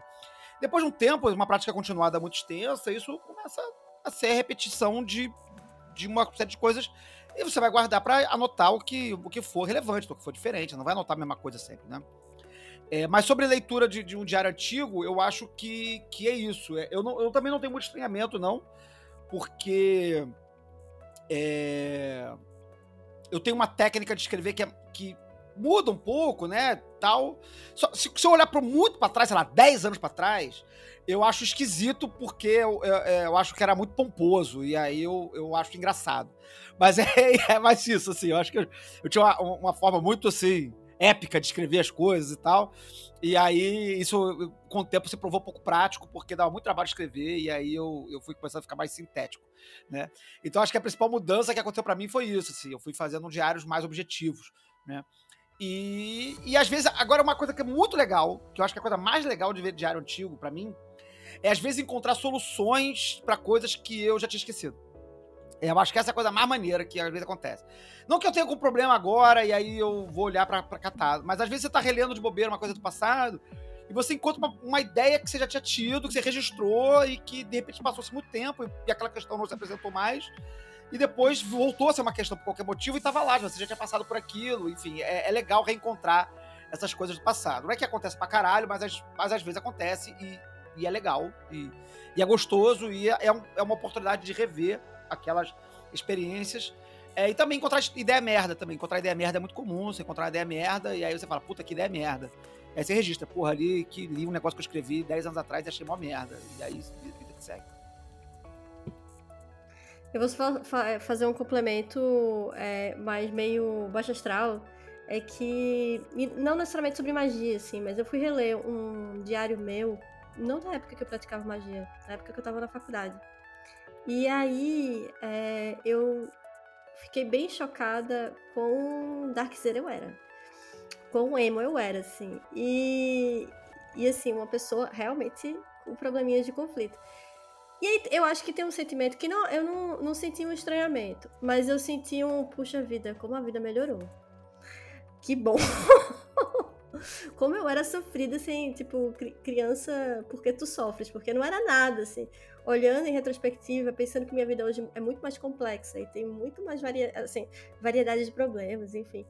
Então, é, tem uma coisa muito legal de você ler um diário de alguém muito jovem e se ver no lugar jovem, é como você, tipo, movimentou a, a sua perspectiva. Que eu acho isso maravilhoso. Eu olhei assim e fiz, coitada, meu Deus, bichinha. Mas que maravilhoso. Eu acho interessante por aí também, assim, para além das perspectivas que meus colegas trouxeram aqui, meus irmãos, amigos, enfim. Acho que tem essas coisas engraçadas também. Você era outra pessoa. Ou completamente diferente há 10 anos atrás, todo- há 15 anos atrás. Todo mundo tem essa fase meio jovem Werther, assim, né? Que escreve É. um diário tra- dramático, assim, né? Então, também tive. Nossa! Nossa, essa pessoa nunca vai me perdoar. Oh, como me sinto culpada. Sabe as coisas assim? Meu Deus. Uma coisa que me pega de estranhamento, às vezes, lendo, mas não é um dia, você lê uma semana do seu, do seu diário, você vê se formando o problema ou a cagada acontecendo, você fala, nossa, tava aqui, eu não vi acontecendo. Você lê, tipo. eu- uma coisa que eu comecei a fazer, eu anoto sempre a, o ponto astrológico, porque dá, dá tempo de, de ciclo. Então tem. Então, na hora que eu vou caçar online, quais são as entradas que eu tive quando a lua tava em, em, sei lá, X. Não pela lua em si, mas ela te dá um relógio. Então você consegue ler na diagonal, sabe? Então você tem, tipo, um Breno de cada ano, naquele mesmo tempo, em momentos diferentes, o que, que tá acontecendo. E aí, essa leitura diagonal é muito doida, porque tem um diálogo ac- acontecendo, sabe? E isso que, no caso, começa a ver padrão que você tem, sabe? Isso eu acho que me revela bastante. Eu não tenho muito a complementar, porque o meu diário é muito parecido com o esquema do Flávio. É... No começo é tudo muito fantasioso e depois é tudo muito mais prático, e é isso aí. É... Estranhamento, eu achei essa palavra estranha. É... Estranhamento, mas é um estranhamento de quê? É de você não se reconhecer naquele registro? É de. Onde. Eu não entendi esse estranhamento. Eu não sei, eu não sei qual o sentimento por trás da palavra estranhamento, né? É, essa palavra me pegou nesse lugar, né? Eu não, eu não tenho estranhamento. Eu olho pro meu registro de cinco anos atrás e falo, pá, era isso mesmo que eu tava sentindo lá mesmo e beleza. É, eu sei que eu escrevi assim naquela época e hoje eu tô mais maduro e eu escrevo de outro jeito, mas eu não acho estranho. Eu acho que condiz com o recorte de tempo do que eu estava sentindo e vivendo naquele momento. Então, eu acho que estranhamento não é a palavra. Eu acho que causa, causa sentimentos, causa emoções, causam certas nostalgias, é, revisita aprendizados e tal, é, nostalgias boas e ruins, né? Mas eu não configuro isso como um estranhamento, muito pelo contrário, é um encontro. É, é algo comum. Você reencontra algo que já te foi muito mais vívido naquela época e talvez hoje você tenha esquecido aquela coisa, ou o contrário, você tenha integrado tanto aquela coisa que o, o shift foi lá, entendeu? Então, é, é, eu acho que a palavra estranhamento não me, não me contempla. Uhum. Eu acho que o, o nosso, o nosso, a nossa audiência tá falando sobre quando você não é mais aquela pessoa e você fica, sei lá, com sentimentos de vergonha, tipo, meu Deus, como. É, Mas é eu complicado. também brisei. É, É, eu brisei nessa coisa de, nossa, como eu era jovem e escrevia É. bobagem. é, Mas, mas para além disso, Uhum. eu acho que não sinto estranhamento nenhum. eu também não. É, pegando carona aí nessa brisa que o Vinícius chamou a atenção, da, do estranhamento, né? Aí eu acho que talvez caiba a pessoa refletir em qual é a expectativa que ela tinha em ler os registros anteriores dela. Será que ela esperava que ela tivesse dois anos atrás a mesma maturidade que ela tem agora? Então a expectativa é errada, porque a gente tá. Se tudo der certo, a gente tá constantemente aprendendo e é bom ter esse estranhamento, né? Ou será que tipo assim, um estranhamento de é, ver que as coisas não andaram, porque à medida que você vai às vezes você vai criando uma ansiedade, aí vai vendo que a frustração de que você não tocou na verdade, ela é constante. Né? E aí você vai passar por ciclos onde você vai se enfiando em coisas para no final descobrir, porra, no final das contas eu estava fazendo a mesma coisa de novo e cair na mesma casca de banana. E aí eu acho que, que às vezes é, o, deveria ser o, o, ideal seria o oposto do estranhamento. Seria você falar, nossa, que maneiro que é muito diferente, sabe? Que maneiro que eu tinha uma ideia totalmente de, e agora eu vejo por porque eu acho que tem muito disso do caminho. Você acha que você é, ter uma oportunidade de olhar uma coisa por um olhar um pouco mais ampliado, às vezes faz com que você olhe numa perspectiva que você não imaginava que fosse possível sabe? Tipo assim, sei lá, é como você vê é, um filme e aí depois você descobre a história da produção do filme. E aí quando você vê a história da produção, isso ganha, ganha uma outra camada de experiência para aquilo que você nunca imaginava que poderia ter da primeira vez que você viu o filme. Tá bom, então vamos caminhar. É, mas é, isso, né? Diário eu acho um negócio maravilhoso, assim. Porque a gente pode ser nosso próprio. Além da, da questão do, é, de, de, você ver o, como você mudou, ou os, é, os, seus sucessos, enfim, mas você é o seu autobiógrafo, né? Assim, e na sua qualidade de análise, né? E análise da sua própria vida, enfim. Ótima prática. É, e aí a gente vai para segunda pergunta sobre prática mágica, que é do Gregory Vieira, arroba Grego Vieira. E ele pergunta pra gente: Como ter disciplina na magia? Faço magia para ter? Mas sem, mas sem disciplina. Como faço? Aí, meu irmão, aí é pergunta de milhão, velho. Disciplina, velho. Se ele souber, por é. favor, me encaminhe o e-mail, porque puta merda. Porra. Essa pergunta que todo mundo tá preocupado, mas desde, de, desde os egípcios. Essa é a grande pergunta, desde os do, do, e primeiro dos tudo, sumérios. É, pois é, também tem isso aí. Disciplina, é frequência, disciplina é intensidade, disciplina é, é uma constância de resultado. Cada um também tem uma coisa para disciplina diferente. Mas, mas, eu, mas, eu, acho que o Max vai ter uma grande resposta, porque o Max é a pessoa mais disciplinada que eu conheço de longe. Então eu acho que o Max sabe o segredo e vai contar pra gente agora. Então, eu acho que tem uma brisa que tem a ver com a verdadeira vontade, com a vontade pura, né? Que é a primeira coisa que você tem que faz, fazer é, é, entender, talvez, assim, por que, que você tá afim daquela coisa. Eu vi uma vez um TED Talk que o cara falou um negócio interessantíssimo. Ele disse que a maioria das pessoas é, não quer dar um TED Talk, elas querem poder dizer que elas deram um TED Talk. Né? Elas não querem fazer aquela coisa de verdade, elas querem colher os louros do, da, da, da, parada. Né? Assim como a gente estava comentando ontem, batendo papo sobre o Kalem, né? De que tem as pessoas que às vezes querem colaborar com o Calendo, tipo assim, ah, me dá a vassoura aí para eu varrer o chão, e tem as pessoas que gostariam de falar ou se sentir como alguém que colaborou para o Calém.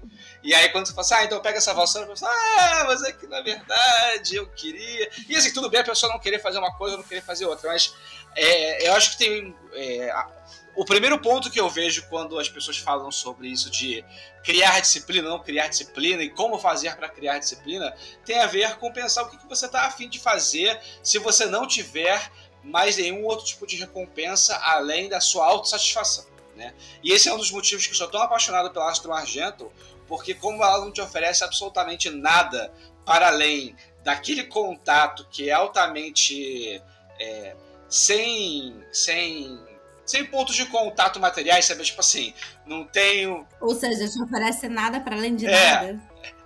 É só, é só o vazio que ele te oferece, é, o vazio. É só isso aí, é isso aí, é isso aí, é isso aí. É, rolê é esse, rolê é esse. Mas aí, tipo assim, eu vejo o quanto que a gente às vezes deseja disciplina para poder realizar coisas que no fundo a gente não quer fazer, para poder colher frutos que a gente acha que nós temos, fazemos jus a eles. Né? E aí fica essa coisa assim de querer uma pílula mágica para que, que gere disciplina. Em muitos casos, quanto mais você se ajusta para o que, que você quer de verdade, menos custosa é a disciplina. É, era isso que eu ia falar.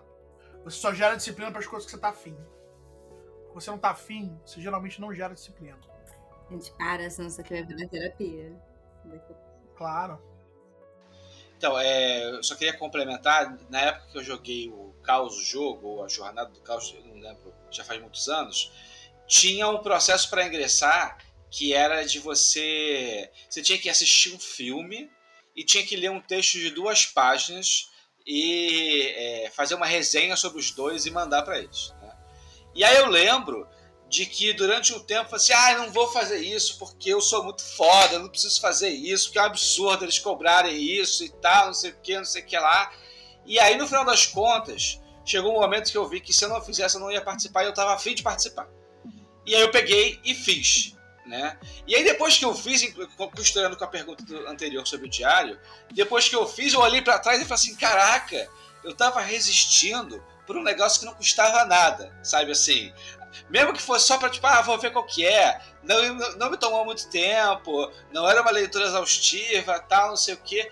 Então, é, o, o que me permitiu é, furar essa barreira foi poder tatear se eu estava afim ou não se eu não tivesse afim de verdade da parada, eu ia poder dizer, tipo assim, ah, eu não consegui porque eu não consegui me organizar. Mas na verdade isso é uma desculpa para justificar de que eu não estava afim. Não verei os vossos vídeos com palavras virtuosas. É, é tipo isso mesmo. O, eu, quando eu falo para as pessoas que eu sou uma pessoa extremamente indisciplinada, todo mundo me olha com carão e fala, você. Mas então, é verdade. Eu sou indisciplinado, eu tenho essa consciência. E aí, quando você vai me perguntar sobre, meus, sobre projetos dos quais eu tenho meu coração muito próximo, aí você vai ver um monte de planilha, um monte de coisa organizada aí, timestamp, aí... Então, quer dizer, a disciplina, ela é você estar de boa com os seus autocontratos. Entendeu? Você, você se coloca, se assina aquele contrato com você mesmo. E aí você tem que tentar estar o máximo de boa com ele. Se você coloca no seu contrato, vou tomar banho todo dia. No dia que você ficar sem tomar banho, não é que o mundo vai acabar e a roda de Sansara vai te destruir, te partir em um milhão de pedaços. Mas você vai ter que ficar de boa com isso, e você vai ter que ver quais, foram os ônus e os bônus disso, e, e, qual o resultado de você ter descumprido a sua disciplina naquele processo do qual você mesmo se colocou. Então, é, é, é é isso. Você tem que fazer uma autogestão do, dos teus autocontratos. e aí e lidar com isso. Se você está dentro de uma ordem ou de um outro processo onde você tem uma figura que analisa é, é, os registros disciplinares do que você está fazendo, aí essa pessoa vai te dar uma outra cutucada em relação a isso. Agora, se é uma autodisciplina, não tem ninguém além de você mesmo para definir aonde está a linha do quanto que você pode sair ou não dessa métrica autoimposta. Mete a internacional, a internacional socialista aí, que agora eu vou fazer a crítica do capitalismo aqui.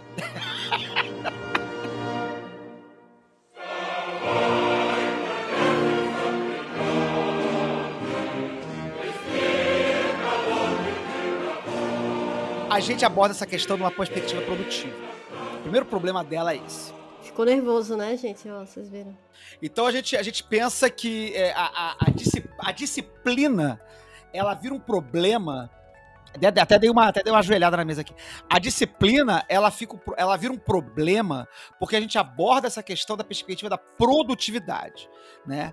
E aí então a gente tem que ser disciplinado para produzir mais, para fazer mais entradas no diário, para fazer ler mais livros, ver mais filmes, escrever mais, e, e, fazer mais ritual, e fazer mais, mais e mais, e mais. Isso é uma perspectiva de acúmulo e de produtividade. Que é uma coisa, uma doença mental que o século XX e o século XIX botaram na nossa cabeça. Então, é, é, qual é a cura dessa doença mental? É que você não faz isso pela produtividade, você faz isso pelo fazer. A vontade pura que o Max falou lá atrás. Então a gente. É, é, é, é a, a, solução, a gente brincou lá atrás, ah, qual é a solução, etc, etc. A solução ela, é, ela é multifocal, né? Mas ela começa exatamente no lugar onde o Max e o Vinícius falaram, de certo modo. Né? Não, é que, não é que é exatamente aquilo que te agrada. Não é, nessa, não é exatamente isso, né? Ou aquilo onde está sua paixão. É, embora isso seja um lugar também, né? Mas, mas é o, uma perspectiva do que eu entendo de, de ética telêmica, né? É aquilo que tem que ser feito. É fazer o que deve ser feito. E aí, fazer o que deve ser feito, não porque você, não pelos frutos, que foi uma coisa que a gente discutiu, acho que foi no programa anterior, ou no, no programa passado, foi no, da discussão do, do, do Liber. Do, do, Liber, Libre. do Liber Libre, né? Do Liber Libre, né? Que tem uma passagem que fala isso, né, de não fazer pelos frutos, né? Que inclusive é um conceito também budista e tudo mais. Não fazer pelos frutos, não fazer pelas consequências, não fazer pelos resultados. É fazer pelo que deve ser feito. E aí isso gera um sentimento de, é, é, é, de dever. E aí também vai a, a leitura lá do, do, texto chamado dever e tal. Mas é, é, você faz pelo que deve se fazer né? E não porque você tem que apresentar métrica, cumprir meta, é, bater resultado, a tem que, tem que atingir o conversação e conhecimento com, com o Sagrado Guardião é, mês que vem, sei lá, entendeu? As pessoas colocam umas doideiras assim, e não é assim que vai funcionar. Vai funcionar a partir do momento que o sujeito entender o que deve ser feito e se comprometer com aquele fazer, independente dos resultados que, ele vai trazer. Por isso que a gente fica brincando ali, o Max falou, né, que a, a A não entrega nada, né, não promete nada, é porque não é o que não é, não é a promessa da entrega ou o que está no, no, final da linha que interessa. Isso não interessa. Não interessa a linha de chegada, não interessa o resultado lá no final, não interessa nada disso. O que interessa é o que você está fazendo hoje. Isso é o que interessa. E aí a disciplina entra nesse, nesse rolê. Foi longe, mas eu acho que cabe um programa de rotinas mágicas freestyle no geral, cada um. É, uma, é um bom tema, sim, é um tema legal, um tema legal. Para além da disciplina, né? A rotina pode ou não estar tá na disciplina, mas tem uma coisa ali. Sim. É isso que eu até queria dizer. É, tem um livro que eu tô lendo que é, é Ritual, Ritual Routines, que é tipo. É um, um livro gringo que ele vai pegando vários artistas e pessoas, assim, sei lá ex-presidente, uma galera, e ele vai contando como é que essas pessoas tinham suas rotinas de vida. Então, sei lá, acordava às 6 horas da manhã, e aí corria, e aí tomava banho, e aí passava quatro horas trabalhando, e aí depois uma hora dormia. Só que eles pegam isso de várias pessoas diferentes. E aí é interessante você identificar é, jeitos diferentes de viver. Porque no final das contas a disciplina, é, é, na verdade, é você conseguir fazer por muito tempo uma determinada coisa, né? Sei lá. Pelo menos é, é parece a pergunta do cara aqui. É, e aí, o que eu ia colocar, meu ponto, até uma vez tuitei isso e o Flávio ficou falando: é isso aí, é magia, é magia. Assim, se você gosta de fazer drink, você tem que gostar de fazer gelo. Você tem que gostar de fazer gelo.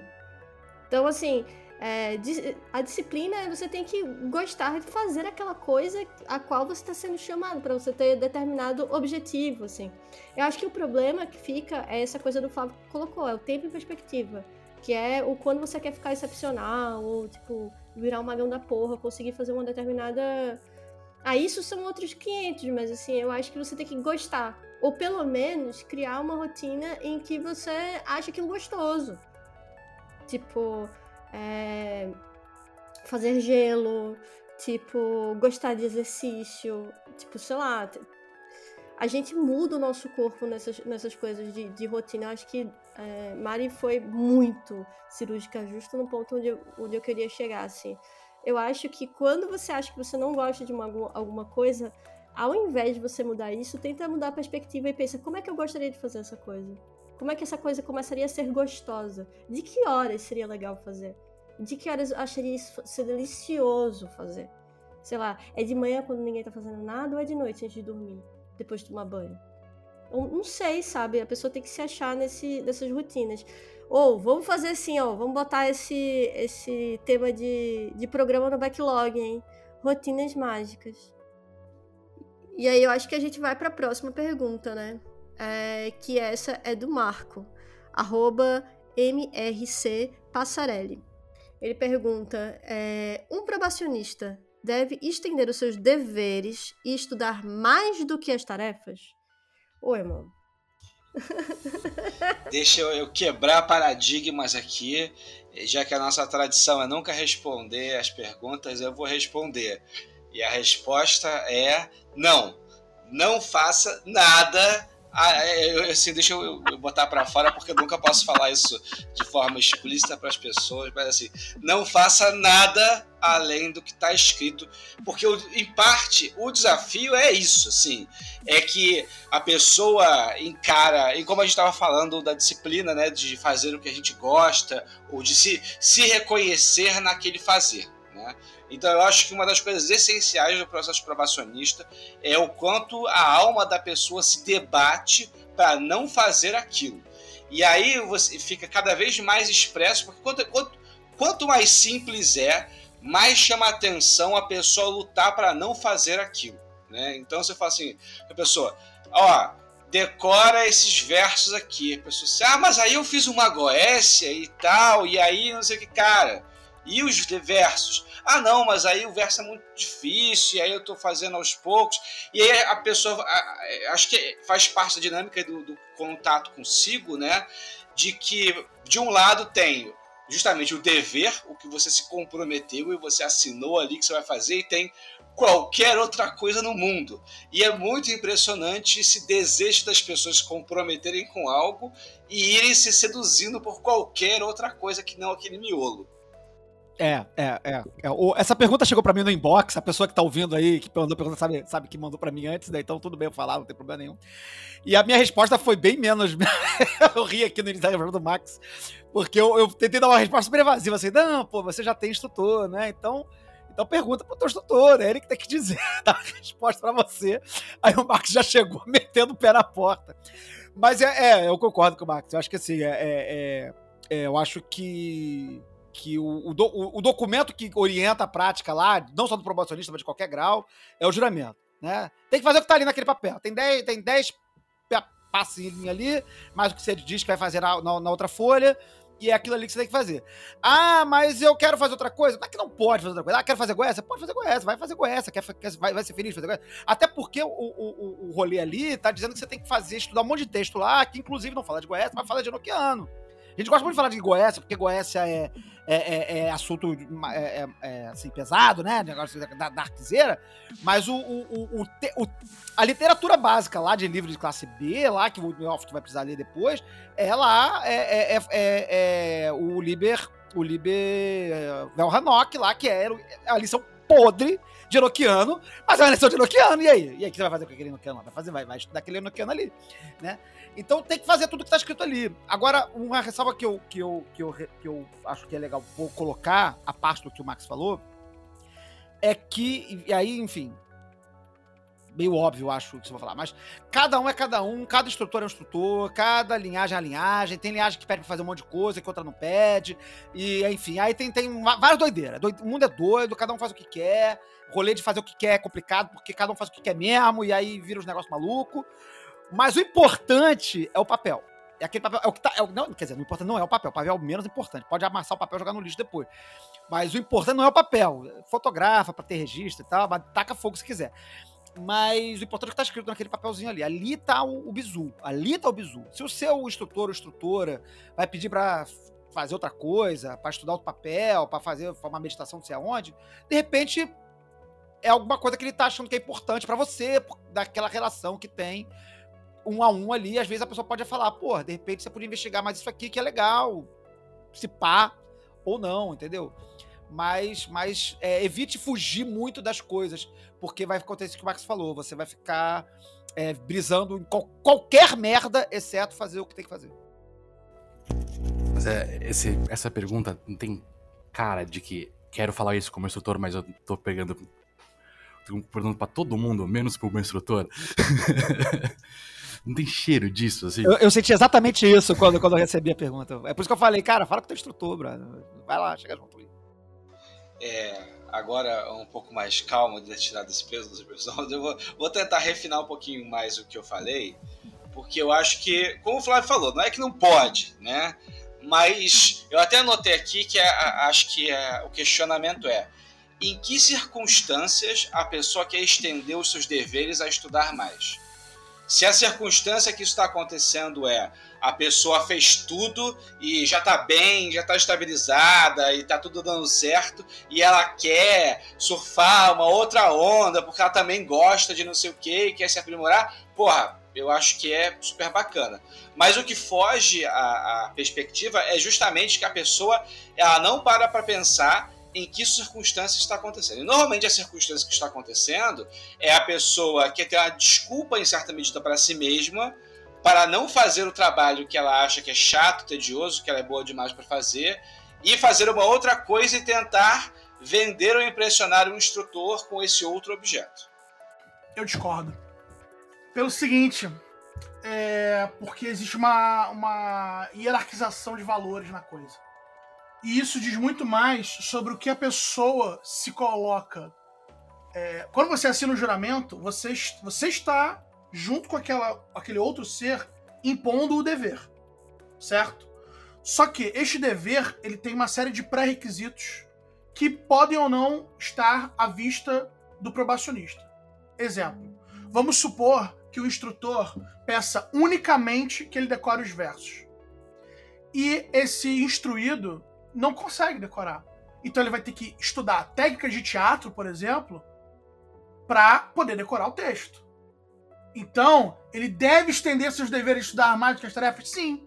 Porque ele não sabe decorar texto, então ele vai ter que estudar uma outra coisa para poder chegar no dever dele.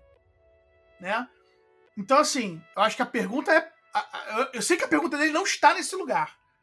Mas eu quis trazer a pergunta para esse lugar porque existe em Telemann o alvo e a ação que te leva até o alvo, ou o conjunto de ações que te leva até o alvo.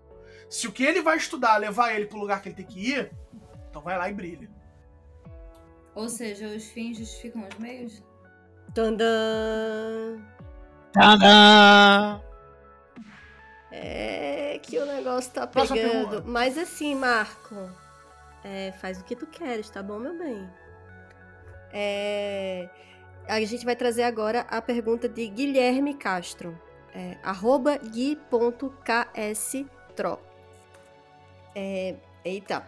Goethe a Petworking é válido para quem não consegue bancar a, para, a parafernália é, para cerimonial? O que, que ele quer dizer por parafernália? É. O que, que ele quer dizer por válido? Ou cerimonial. Porque um incenso de dois reais, uma vela de 1,50, tu garante. É, mas é que, que negócio. de-. Eu, eu, eu, não- eu, eu não sei. Eu tava comentando. A gente tava, a gente tava conversando ontem sobre essa pergunta, né? Eu acho, né? A gente falou ontem lá, na casa do Max. E eu acho que eu não, não, não, nem, nem sabia desistir. Cara, é muito engraçado, né? Tem as coisas que, que a gente tá aí ao redor do mundo e a gente nunca ouviu falar, né? Tipo assim, Goethe Patchwork. Eu nunca ouvi falar de Goécia, Pathworking de Goécia. Já ouvi falar de Pathworking de, de, de Clifford e tal, né? Mas Patchwork de Goécia, eu fiquei assim, porra, brother, a galera tá ousada mesmo. Eu acho que deve. a- o trabalho de Goécia tem aquele monte de coisa de. de, de, de, de- de ventalzinho de leão, de não sei o que lá, de, de ouro. Deve ser disso que ele tá perguntando, eu estou supondo, né? Então, a parafernália. É, aí, bom, o, o, o Duquette diz que fez Goécia com, com rabiscando o chão e.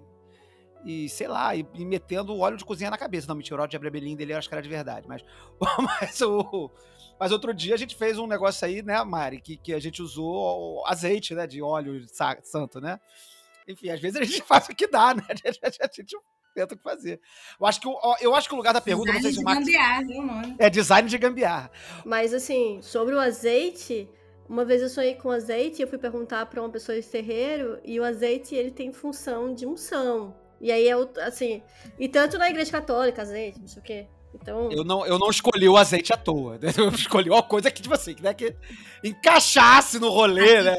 Até a gente achar o vinho branco também foi tipo, a gente bota É. gin ou bota o quê? Porque o mais próximo de vinho que vai ter aqui é esse gin meio aberto, sabe?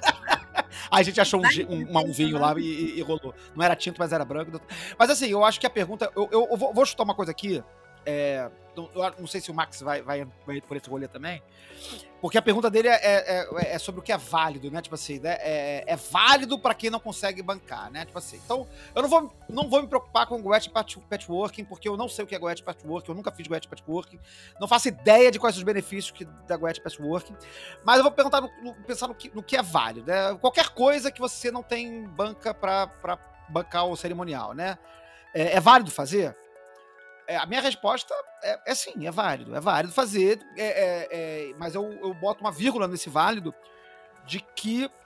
é, duas coisas que eu queria falar. A primeira é essa, né? É, é válido, mas eu acho que tentar fazer, não de um rolê muito zoado, ajuda. Ou seja, não dá pra fazer com anel de ouro e cinto de couro de leão e placa de chumbo feita não sei aonde, mas coloque tanto quanto esforço possível para produzir, porque eu, eu acho, eu entendo que, é, não esforço pelo esforço, mas assim, a energia, o contato que você tá- vai ter com aquela prática, que, que não é o esforço exatamente, não é- é- o problema não é se esforçar, mas é quanto você investe naquilo ali, você tá tendo mais contato com aquela prática, você está se tornando mais íntimo daquele fazer, né? Você está se tornando mais familiarizado, mais in- in- entregue àquilo ali. Então, porra, vou comprar as velas da cor certa, vou procurar, pode comprar mais baratinha, não tem problema, mas, pô, você já foi na loja, procurou a vela, viu qual era que dá certo e tal, parará. Então, eu acho que existe um meio termo entre fazer o que é possível, mas não fazer cagado, e eu acho que isso é, é válido para qualquer prática mágica. E a segunda coisa que eu acho que está subentendida nessa pergunta, talvez no, no questão de Goécia, é o medo de que a Goécia é um negócio muito terrível, e aí não ter o equipamento adequado vai, é, vai ser problemático, né? Então, aí eu acho que isso é um, é um problema do medo que aí você tem que resolver em outro lugar, que, que talvez não tenha a resposta possível que a gente vai dar aqui, mas mas é, eu, eu voltaria para a resposta número um e deixaria esse negócio de, mo- de medo em, outro, em, outros, em outra esfera. É, eu, eu me sinto bastante contemplado pela fala do Flávio, né? É, e só reforçando, primeiro essa coisa do é válido, né? Do tipo assim, o que, que não é válido? O que, que não é válido na prática mágica? Porque eu acho que às vezes a gente fica nessa, nesse cabo de guerra, né?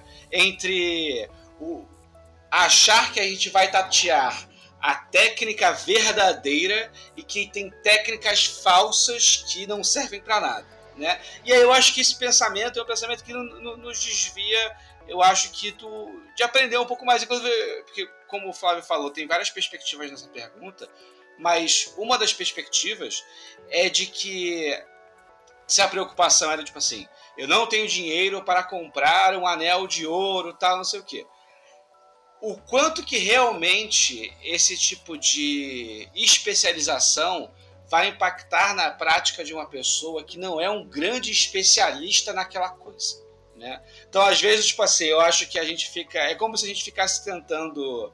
é, enquanto um leigo estivesse tentando escolher a gravata e o sapato ideais para uma, uma ocasião formal, mas a gente só vai saber es- escolher uma boa gravata e um, e um bom sapato para uma ocasião específica se a gente passar a desenvolver uma estética sobre como é que é o sapato e o impacto que isso vai ter e tal, não sei o quê, e não meramente do tipo assim, vou comprar um que vai ser o bom e que vai me garantir.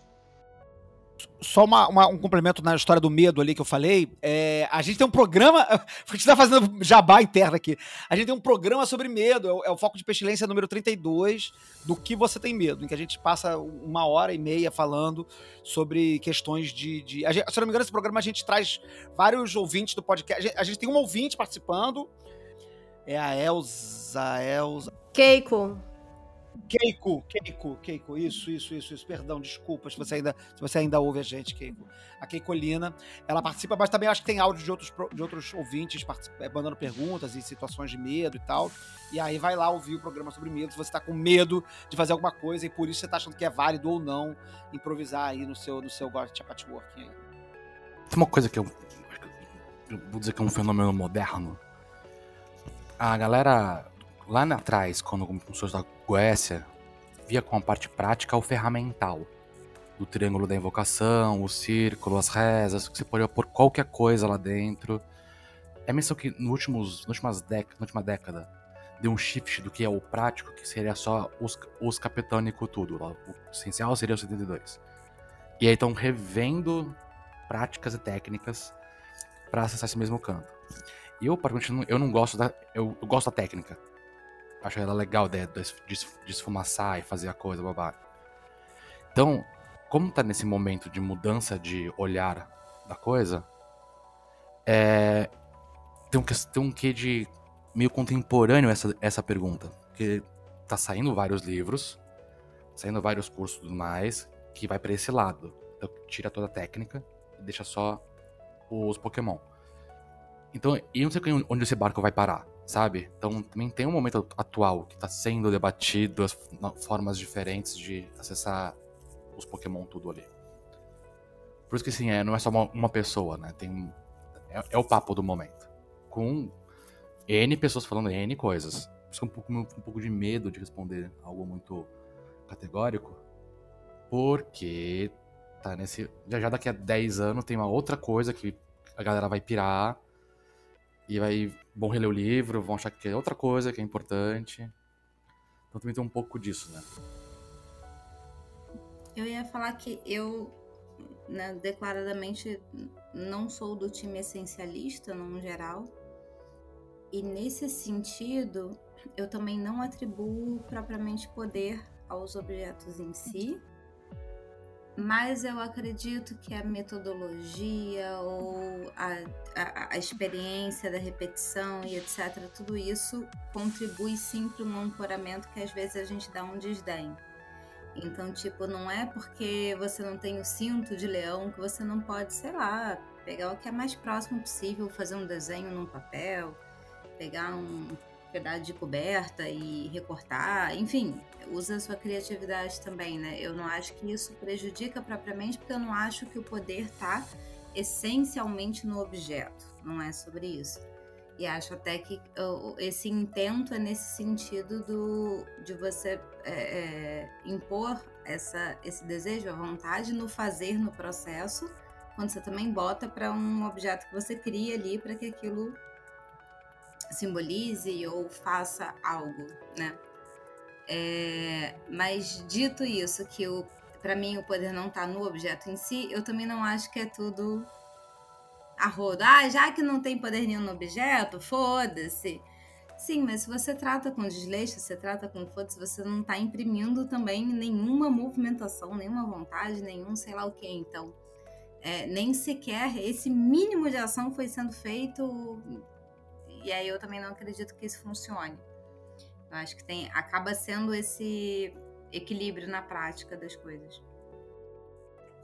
Concordar aqui com a Mari e complementar também em um dos grupos dos quais eu faço parte, eu tenho uma brisa com os meus juniores lá, onde eu falo para eles assim: beleza, a gente precisa arrumar o templo, legal. O que que é, é indispensável e o que que é, é desejável e o que que pode desfazer, né? Tem essas três caixinhas: as coisas que tem que ter, as coisas que pode ter e as coisas que não tem que ter, que não precisa ter. Né? E aí a gente fica debatendo muito sobre isso, sobre o que, que é extremamente importante para que o seu corpo fique impactado com aquele símbolo e ele te cause uma sensação durante o trabalho que você está fazendo. Então, assim, eu acho que não é sobre você bancar ou não bancar. Eu acho que é sobre o que funciona para você. Se você consegue fazer um trabalho mágico também, independente de ser o Extra Pathwork ou qualquer outro trabalho. Vou dar aqui o exemplo, por exemplo, do Self-Initiation of Golden Dawn do Chic Cícero. Né? Ele pede para que você imagine a sala da Golden Dawn sem nunca ter visto ela na vida. Então, se você pega uma pessoa que está é, é, começando o seu estudo por esse lugar, por exemplo, ela vai pegar uma folha de papel onde ele desenha um templo e você tem que imaginar como aquilo é. E isso é muito diferente de você entrar num templo da Golden Dawn montado né? Então, assim, vai depender do que, que funciona para você. Se para você a parafernália é importante para você se conectar com os signos da coisa, então, meu amigo, vai ter que juntar um pé de meia aí e juntar a parafernália. Não precisa ser o cinto de leão, mas pode ser uma cordinha pintada de, de leão e amarrar na cintura, entendeu? É, agora, se para você é, escrever no papel cinto de leão, pegar um, um, um papelão, recortar em formato de faca e falar essa é minha faca, se isso funcionar para você como porta de conexão para que a coisa aconteça, então é isso aí. Desculpa, posso, posso interromper para um, uma conexãozinha? A Ana, que é amiga da minha mãe, que eu já falei dela aqui várias vezes, é uma figura mítica minha. É, eu lembro direitinho quando eu era adolescente, ela me falando que eu lá vou confiar em entidade que aceita cachaça barata. As minhas entidades eu dou do melhor. Então, eu não acho que é necessariamente o preço, mas o esmero que você põe naquilo. Né? Assim, se, se, se, o, se o que você não, não, não pode dar é num sentido de, de financeiro, vai, bota o teu esmero, bota o teu tempo, tua atenção, tua, né, tua dedicação para fazer uma coisa bonita, para fazer uma coisa. E aí isso sim é impagável. É, o que eu queria completar também sobre esse assunto é que, assim, tecido tem peso, vela tem chama, enfim, tem certas coisas que, sei lá, faca, uma faca de verdade, ela corta. É, enfim, investigue aí quais são os seus objetivos e veja se é, o, o, que é que o que é que você precisa, o, que é que você ou o que você não precisa, como bem disse Vinícius, assim. É, eu acho que é um processo de investigação que você só vai, vai, vai saber fazendo. Eu, por exemplo, sou das pessoas que prefere quanto mais a, a presença dos elementos, porque eu vou sentir o peso de uma faca. É, quer dizer, eu não tenho nenhuma faca, gente. Aquelas, né? É, mas eu vou, eu vou ver a, o, o a vela da chama, a, a, a chama da vela, é, desenhar um, um, círculo no chão para mim ter um efeito, as cores têm um efeito. E eu quero o, é, o auxílio luxuoso do efeito externo. Eu sou assim. Mas pode ser que você tenha um outro rolê, assim. Então, é, eu acho que é um blend de tudo isso que foi dito aqui, né? É, não ter cachaça barata, é, veja qual o corpo que você tem, enfim. É que eu lembrei de uma coisa que foi uma, uma lição iniciática que eu tive, né? De que é, num grupo de trabalho que a gente faz os nossos experimentos, né? Eu passei um tempo me queixando da quantidade de tralha que eu tinha que levar é, em prol do conforto dos outros, né? enquanto que as outras pessoas não colaboravam para me desonerar disso. Mas aí acabou que no Réveillon eu fiz um ritual sozinho. E aí, neste ritual sozinho, o que eu levei de paramentos foram três bolsas, inclusive assim, bebida, comida, cobertor para você ficar com frio, tal, não sei o que, não sei o que lá. Então eu percebi que assim, é, como eu acho que concordando com o que a gente estava falando aqui, né? É, tem que saber o que, que, cada um considera que tipo assim é desejável para si. E aí aceitar que por um lado a gente não, não deve se eximir de fazer por, pela, pela falta material, mas também não se castrar de usar os implementos que a gente acha que vão realmente nos trazer prazer e felicidade e interação com o ambiente. Eu finalizaria juntando que existe uma materialidade da coisa que Raquel está muito certa em trazer. Um gelado do metal é muito diferente do calor do fogo. Mas existe também a possibilidade dentro do contexto de cada um e que você não deve se acanhar por regras ou qualquer coisa, porque o esmero está muito além também, né, do, do que uma regra posta. Sim, totalmente. Assim, se você quer trabalhar com esse rolê de imaginar, meu Deus, coitada dessa pessoa, o quanto que ela vai ter que desenhar? Qual é o esmero de chegar ao ponto dela conseguir visualizar alguma coisa nesse nível de perfeição, criar esse próprio palácio para si, assim. É difícil, tudo é difícil. E assim, eu, por exemplo, uso o, o, o objeto externo para melhorar, é tipo ganhadinha, é, para melhorar a minha visualização. Então, assim, não sei, gente. Né? Guilherme, tomara que a gente possa ter te ajudado. Desculpa o desconhecimento da técnica. Acho que talvez o Vini conhecesse, mas a gente não conhecia muito o patchwork. Mas tomara que a gente possa ter te ajudado, tá? É... E aí a gente vai para a última pergunta, meu Deus, depois dessa maratona de perguntas. Tomara que vocês ainda estejam aí com a gente nesse longo café. Parece que a gente está tomando aquele café muito doido no chá da Alice, assim. Mas a nossa última pergunta é da Su Paternotte, é, arroba Suiane, underline Paternotte. Ela pergunta, eu estava aqui pensando e me bateu uma dúvida sobre o RMP. É, quando você evoca os anjos, eles ficam ao, é, do lado de fora do círculo ou do lado de dentro? Eita! Pra mim, pisa na linha. É, me ocorreu isso agora, né? Que eu acho que é vai sempre depender de, da, sua, da amplitude do seu olhar. Porque, tipo assim, eu moro num apartamento, né? Então, se a pessoa vem me visitar, ela vai tocar a campainha, ela vai estar no corredor do meu prédio do andar. E aí, tipo assim, essa pessoa, para mim, a pessoa não está no meu apartamento. Mas proporcionalmente ela estar de frente para a porta, ela está muito mais na minha casa, que já é o prédio que passou pelo meu porteiro, pelo meu elevador e tal, não sei o quê, do que uma pessoa que está na sua própria casa distante. Né? Então eu acho que essa perspectiva de que se o anjo está é, dentro ou fora do círculo vai sempre estar condicionado também a o quão você acha que o círculo é uma coisa permeável ou é literalmente uma linha no chão específica.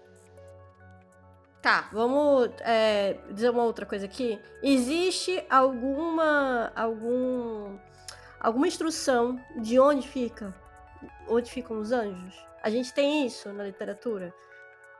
Eu nunca li. Alguém já viu? Olha, que eu saiba é o que você fala lá no final do na, na penúltima parte, né? Sobre ficar à frente, atrás, à esquerda e à direita, tá? Mas aí entrando um pouco no, no, que o Max falou, pegando aqui de, de, de, gancho, eu, por exemplo, penso esse tipo de ritual como uma esfera e não como um círculo, tá? E aí, conforme eu vou andando, a esfera vai andando junto comigo. Tipo o menino bolha. Lembra do menino bolha? Tá lá o menino bolha andando e a bolha tá andando junto com ele, tá? E aí, a partir do princípio que é uma bolha, que é, um, que é, um, que é, um, que é uma esfera, o anjo, ele é a a camada, a, a, a, o limite. Uma membrana, uma película. A membrana, exatamente. O, o ambiente né? é litri, limítrofe, limiar. Isso, o limítrofe, né? Então, conforme eu tô, eu fiz o RMP e tô indo lá pra balada gótica que o Flávio Watson é o é o é, reconhecidamente o entendedor de Aleister Crowley, né? Aí tá lá ele discotecando na balada gótica. Eu vou fazer meu RMP antes de sair de casa, né? Porque lá vai ter um monte de gente muito braba. E aí, beleza, eu fiz meu RMP aqui. Conforme eu tô dentro do Uber, os anjos estão dentro do Uber junto comigo, mané. Então, assim, do meu entendimento da pergunta, da sua, tá dentro. Se pisa na linha, é dentro. Nesse caso. Não eu é não entendo. Eu, eu, futebol. É, então, é. eu não entendo, eu não entendo de futebol. Eu ia falar exatamente isso. Eu não entendo de futebol, mas quando eu aprendi que se o goleiro tá pisando na linha, é gol. Ele segurou a bola, é gol. Eu não sei se isso compete, mas eu lembro é. disso. Então, assim, eu acho que o anjo faz parte dessa linha limítrofe da esfera que o RMP gera, logo ele está dentro. Tá? Que fora ele certamente não está. Vocês percebem que vocês estão discutindo impedimento mágico? Sim. Tá. Muito eu bom. Pensei nisso. o demônio estava ou não estava perto? Tá impedido. Ou mas sem os anjos o suficientes ali para fazer o bloqueio. Rafael causou um impedimento aqui na, na parada. Eu vou, eu vou, eu, eu, eu, não ia falar nada nessa pergunta agora, mas agora que, que eu, o Vinícius estava falando, eu pensei no negócio. Porque eu concordo, assim, eu, eu acho que é, eu, acho que é na linha, mas eu acho que a linha é dentro, né? Tipo assim, eu acho que tá na linha porque ele é ele é o limite e aí, e aí quando eu tava ouvindo isso e, falando desse negócio da linha do gol e tudo mais, eu pensei no negócio seguinte que quando a gente faz o ritual menor do pentagrama, a gente faz um, um espaço fechado que é um micro-universo. Ou, ou, ou o universo em si. É como se o, o, o mundo externo ao, ao, ao ritual, a área do ritual, não existisse mais. Você bane tudo o mundo, o, o mundo material é desconstruído e banido de modo que apenas a luz, o hexagrama, né, a luz astral, enfim, Deus se torna manifesto, né, o hexagrama que aparece lá no topo, se torna manifesto naquele espaço. Então, o que o ritual pentagrama está fazendo é isso. Ele está limpando completamente o espaço do mundo do pentagrama, do mundo do material, para tornar presente apenas o hexagrama. É, é engraçado porque o ritual menor pentagrama, mas o que ele faz manifestar é o hexagrama não é o pentagrama. Você bane, bane, bane, bane, bane, e aí acima de você brilha a estrela de seis pontos. Ou seja, aquela coisa se torna. Quando você torna o mundo manifesto banido e organizado nos cantos e tal, a estrela lá brilha e torna a luz translunar lá do, do mundo dos deuses, do mundo divino, presente, né? Então, se você baniu tudo, não existe fora do ritual menor do pentagrama. O ritual pentagrama não tem lado de fora. Porque é como imaginar o lado de fora do universo. Outro dia eu vi um vídeo de desse. Eu, fico, eu gosto muito de antes de dormir ficar vendo uns vídeos aleatórios de ciência, nos canais de divulgação científica e tal. E, e eu não vejo. Gente, eu não vejo nada de magia na internet, gente. Eu só fico vendo vídeo aleatório de, de rolê de, de ciência. Faço essas coisas, não. Mas então, aí eu fico vendo os vídeos de, de ciência lá, e aí tinha uma mulher falando exatamente sobre isso, sobre o, lim- o tamanho do espaço e o que tem depois do espaço.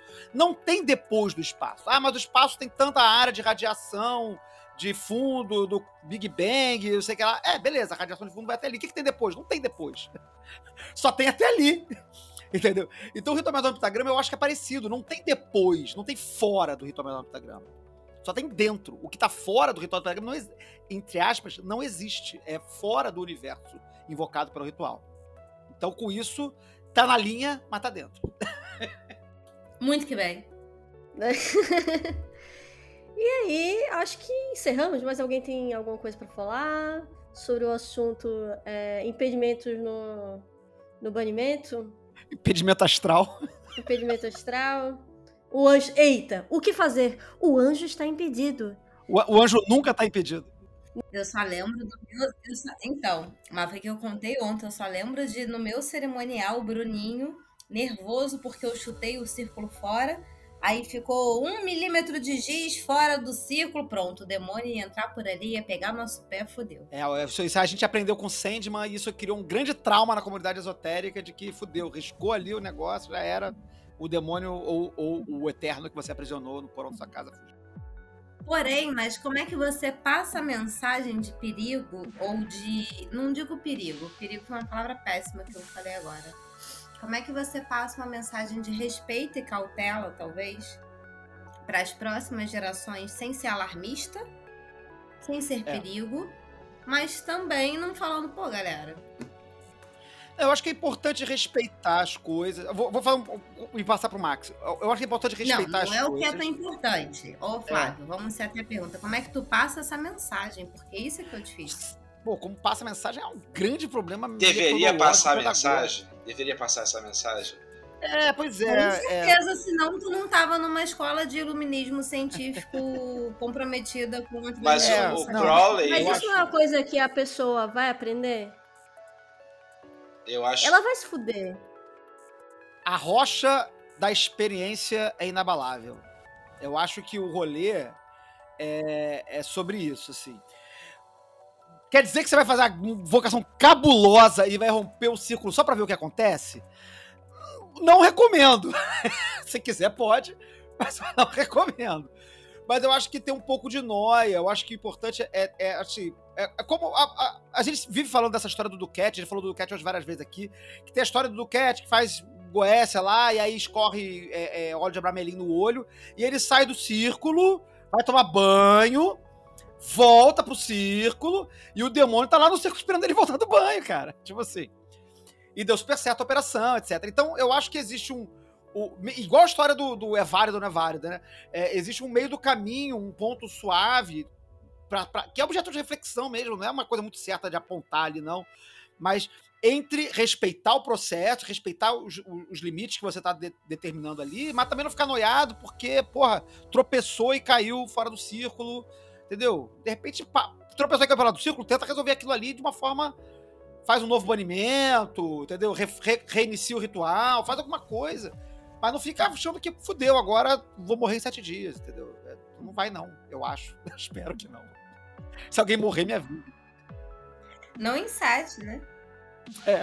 concordo aí com o Flávio de que, por um lado, não noiar, mas também tomar cuidado com o outro extremo, que não é tipo assim, ah, se tudo é tudo e nada é nada, então fazer o ritual do sofá mesmo, porque não precisa de circo e tudo mais, né? E lembrando que, assim, tem do- o Duquette numa ponta, falando da história de cair o óleo, e aí ele foi lá no banheiro, tomou banho, voltou. Mas, por outro lado, a gente tem a história do Crowley, que é do tipo assim, é, o demônio fez o cara chutar um pouquinho do círculo, aí o demônio se apossou, ele pegou a faca, pulou em cima do cara, e aí o cara tentou controlar. com a- E tem toda uma história épica que o Crowley gostava de contar a história, né? Mas, por outro lado, eu acho que é bom ter em mente essa lenda, para poder se entregar à possibilidade que essa experiência se manifeste. E aí, quando você se entrega, você gera um acordo consigo mesmo, como o Flávio Vinícius falaram, assim, de, da questão do dever, do quanto você se compromete com aquilo, né? Se vai ser o círculo inabalável, então se romper o círculo, acabou, tem que ir para casa. Ou às vezes você fala assim, ah, não, não, se romper o círculo e eu fizer um outro banimento, eu acho que reestrutura e tal, não sei o quê. E aí a pessoa chega. O importante é chegar a um acordo consigo mesmo antes e não se convencer na hora de que aquele remendo astral tá valendo, porque é o que dá. Eu, eu acho que tem uma coisa aí, assim. Eu acho que o, a pessoa que está em aprendizado, assim como uma pessoa jovem, a gente pode dizer, não saia de casa, é perigoso. Ela vai sair de casa a gente, no máximo, pode dizer coisas do tipo, vai um pouquinho mais devagar, devagar, devagar, devagarzinho, ei, devagar. Ei, se você for um pouquinho mais devagar, talvez é, você não bata na parede, sei lá. Pelo menos eu, enquanto pessoa que está no processo de, de acompanhar pessoas no aprendizado, eu fico pensando sobre isso, assim, ela, ela vai fazer o que ela quiser quando ela for para casa. Então, assim, eu fico pensando que a gente pode colocar coisas do tipo. É, ideias de, de velocidade, ideias sobre seria bom se você já pensou se provocar essa pessoa. Eu acho que a lenda também é maravilhosa, as anedotas, as histórias dos tios, avós que se fuderam e isso que eu acho muito divertido, assim. Mas o Daniel San tá aí, sabe? Ele... A gente é assim, sabe? Não vai fazer. Ah, não vai fazer. Não sei se eu vou ser velha chata aqui, mas eu acho que é mais que divertido. Eu acho que é não inventar a roda toda geração, sabe? Sim! É... Nos vinte e poucos, a gente é muito arrogante. De tipo, Sim. caralho, você tá naquele pico da juventude de que você sabe de tudo, você é o fodão de tudo. Aí depois você dá uns tropeços na vida e você fala, é, bem, talvez não seja assim, a Austina já tá um pouco Sim. mais né, acalejado, não sei o quê. É... Eu acho que tem um pouco disso também, assim. Sim, mas ao mesmo tempo que a juventude ela é impossível, ela faz. Assim, às vezes a gente precisa desse, dessa coisadinha da impulsividade para fazer. Não, totalmente precisa. Mas aí a gente volta lá na pergunta do, da criação. É. As duas forças têm que tensionar para que, que uma Sim. criação exista e seja impulsionada para frente, né? É, eu tenho que ter medo, tenho que ter coragem, tenho que ter medo, tenho que ter coragem, medo, coragem, medo, coragem, andou, pronto. É o grande, o grande processo dialético da mágica. Rapaz, aí a magia é tudo negócio de Hegel. É, Hegel e aí você faz magia. Ai, gente, acho que assim, então, encerramos. Acho que eu não sei nem precisar, porque eu tive algumas quedas aqui. Eu acho que a gente tem mais de duas horas de programa, senhoras. Temos mais de duas horas de programa. Meg, por favor, abrace, nos abrace, segure nossa mão, nos ajude. É, queria agradecer a todo mundo que mandou pergunta pra gente. Sem vocês, esse programa realmente não existiria. Muito obrigada por enviarem suas dúvidas, suas perguntas, abrindo seus corações. Assim, a gente vê que tem perguntas bem pessoais. Enfim, tomara que a gente possa ter ajudado vocês. É, esse foi mais um Café com Pestilência. O próximo, acho que só daqui a seis meses, não sei. Então, é um evento inédito. A, ideia, a ideia era fazer semestralmente, mas não sei. Vamos ver, de repente pode ser. Eu acho Vamos que os últimos foram janeiro e julho. Pode ser que o próximo seja em julho novamente. Vamos ver. Digam pra gente se vocês querem mais programas como esse e a gente vai vendo. Flávio fecha o programa do jeito mais carioca possível, que é o vamos marcar de fazer o próximo. Mas então vou pedir para cada um dar o seu fechamento e aí a gente vai encerrar. Breno Zácaro, palavras finais. Mandar um, um beijo pro Lodge, que é um queridíssimo. Passou aqui em São Paulo esses dias, a gente tomou uma breja, foi irado. Então, beijo, garoto. Amo, beijos. É, Vinícius Rosa. Os amores são muitos, a vontade é uma só. Contundente. Max Sirius.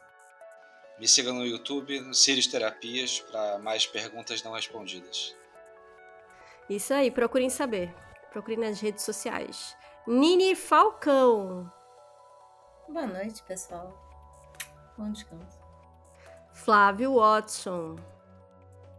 É, é isso aí, mais um programa longo. A gente acha que ah, esse programa vai ser molinho porque é só responder pergunta. Mais um programa de uma de duas horas e meia aí. É, é, mas a gente gosta muito de responder perguntas e, e, a gente fica brisando aqui. E mais uma vez, acho que a gente. Eu acho que dessa vez a gente conseguiu responder melhor do que no último programa. Mas acho que a gente ainda não conseguiu responder direito. Mas eu acho que é sobre isso. Mais duas horas e meia sem responder o que vocês perguntam pra gente. Então, mandem perguntas pra gente continuar não respondendo. Gostamos muito disso. Beijo no coração de vocês. E é isso, gente. Inclusive, mandem perguntas não só para esse programa, mandem perguntas sobre os outros programas, compartilhem com a gente o que, é que vocês estão achando, podem reclamar, podem pedir modificações, é, enfim, interajam com a gente pra gente deixar esse programa cada vez melhor para vocês. Muito obrigada a todo mundo que participou, muito obrigada para as nossas apoiadoras. E é isso. 93.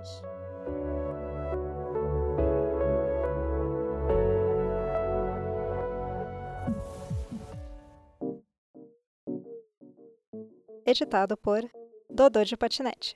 twitter.com barra Dodô de Patinete.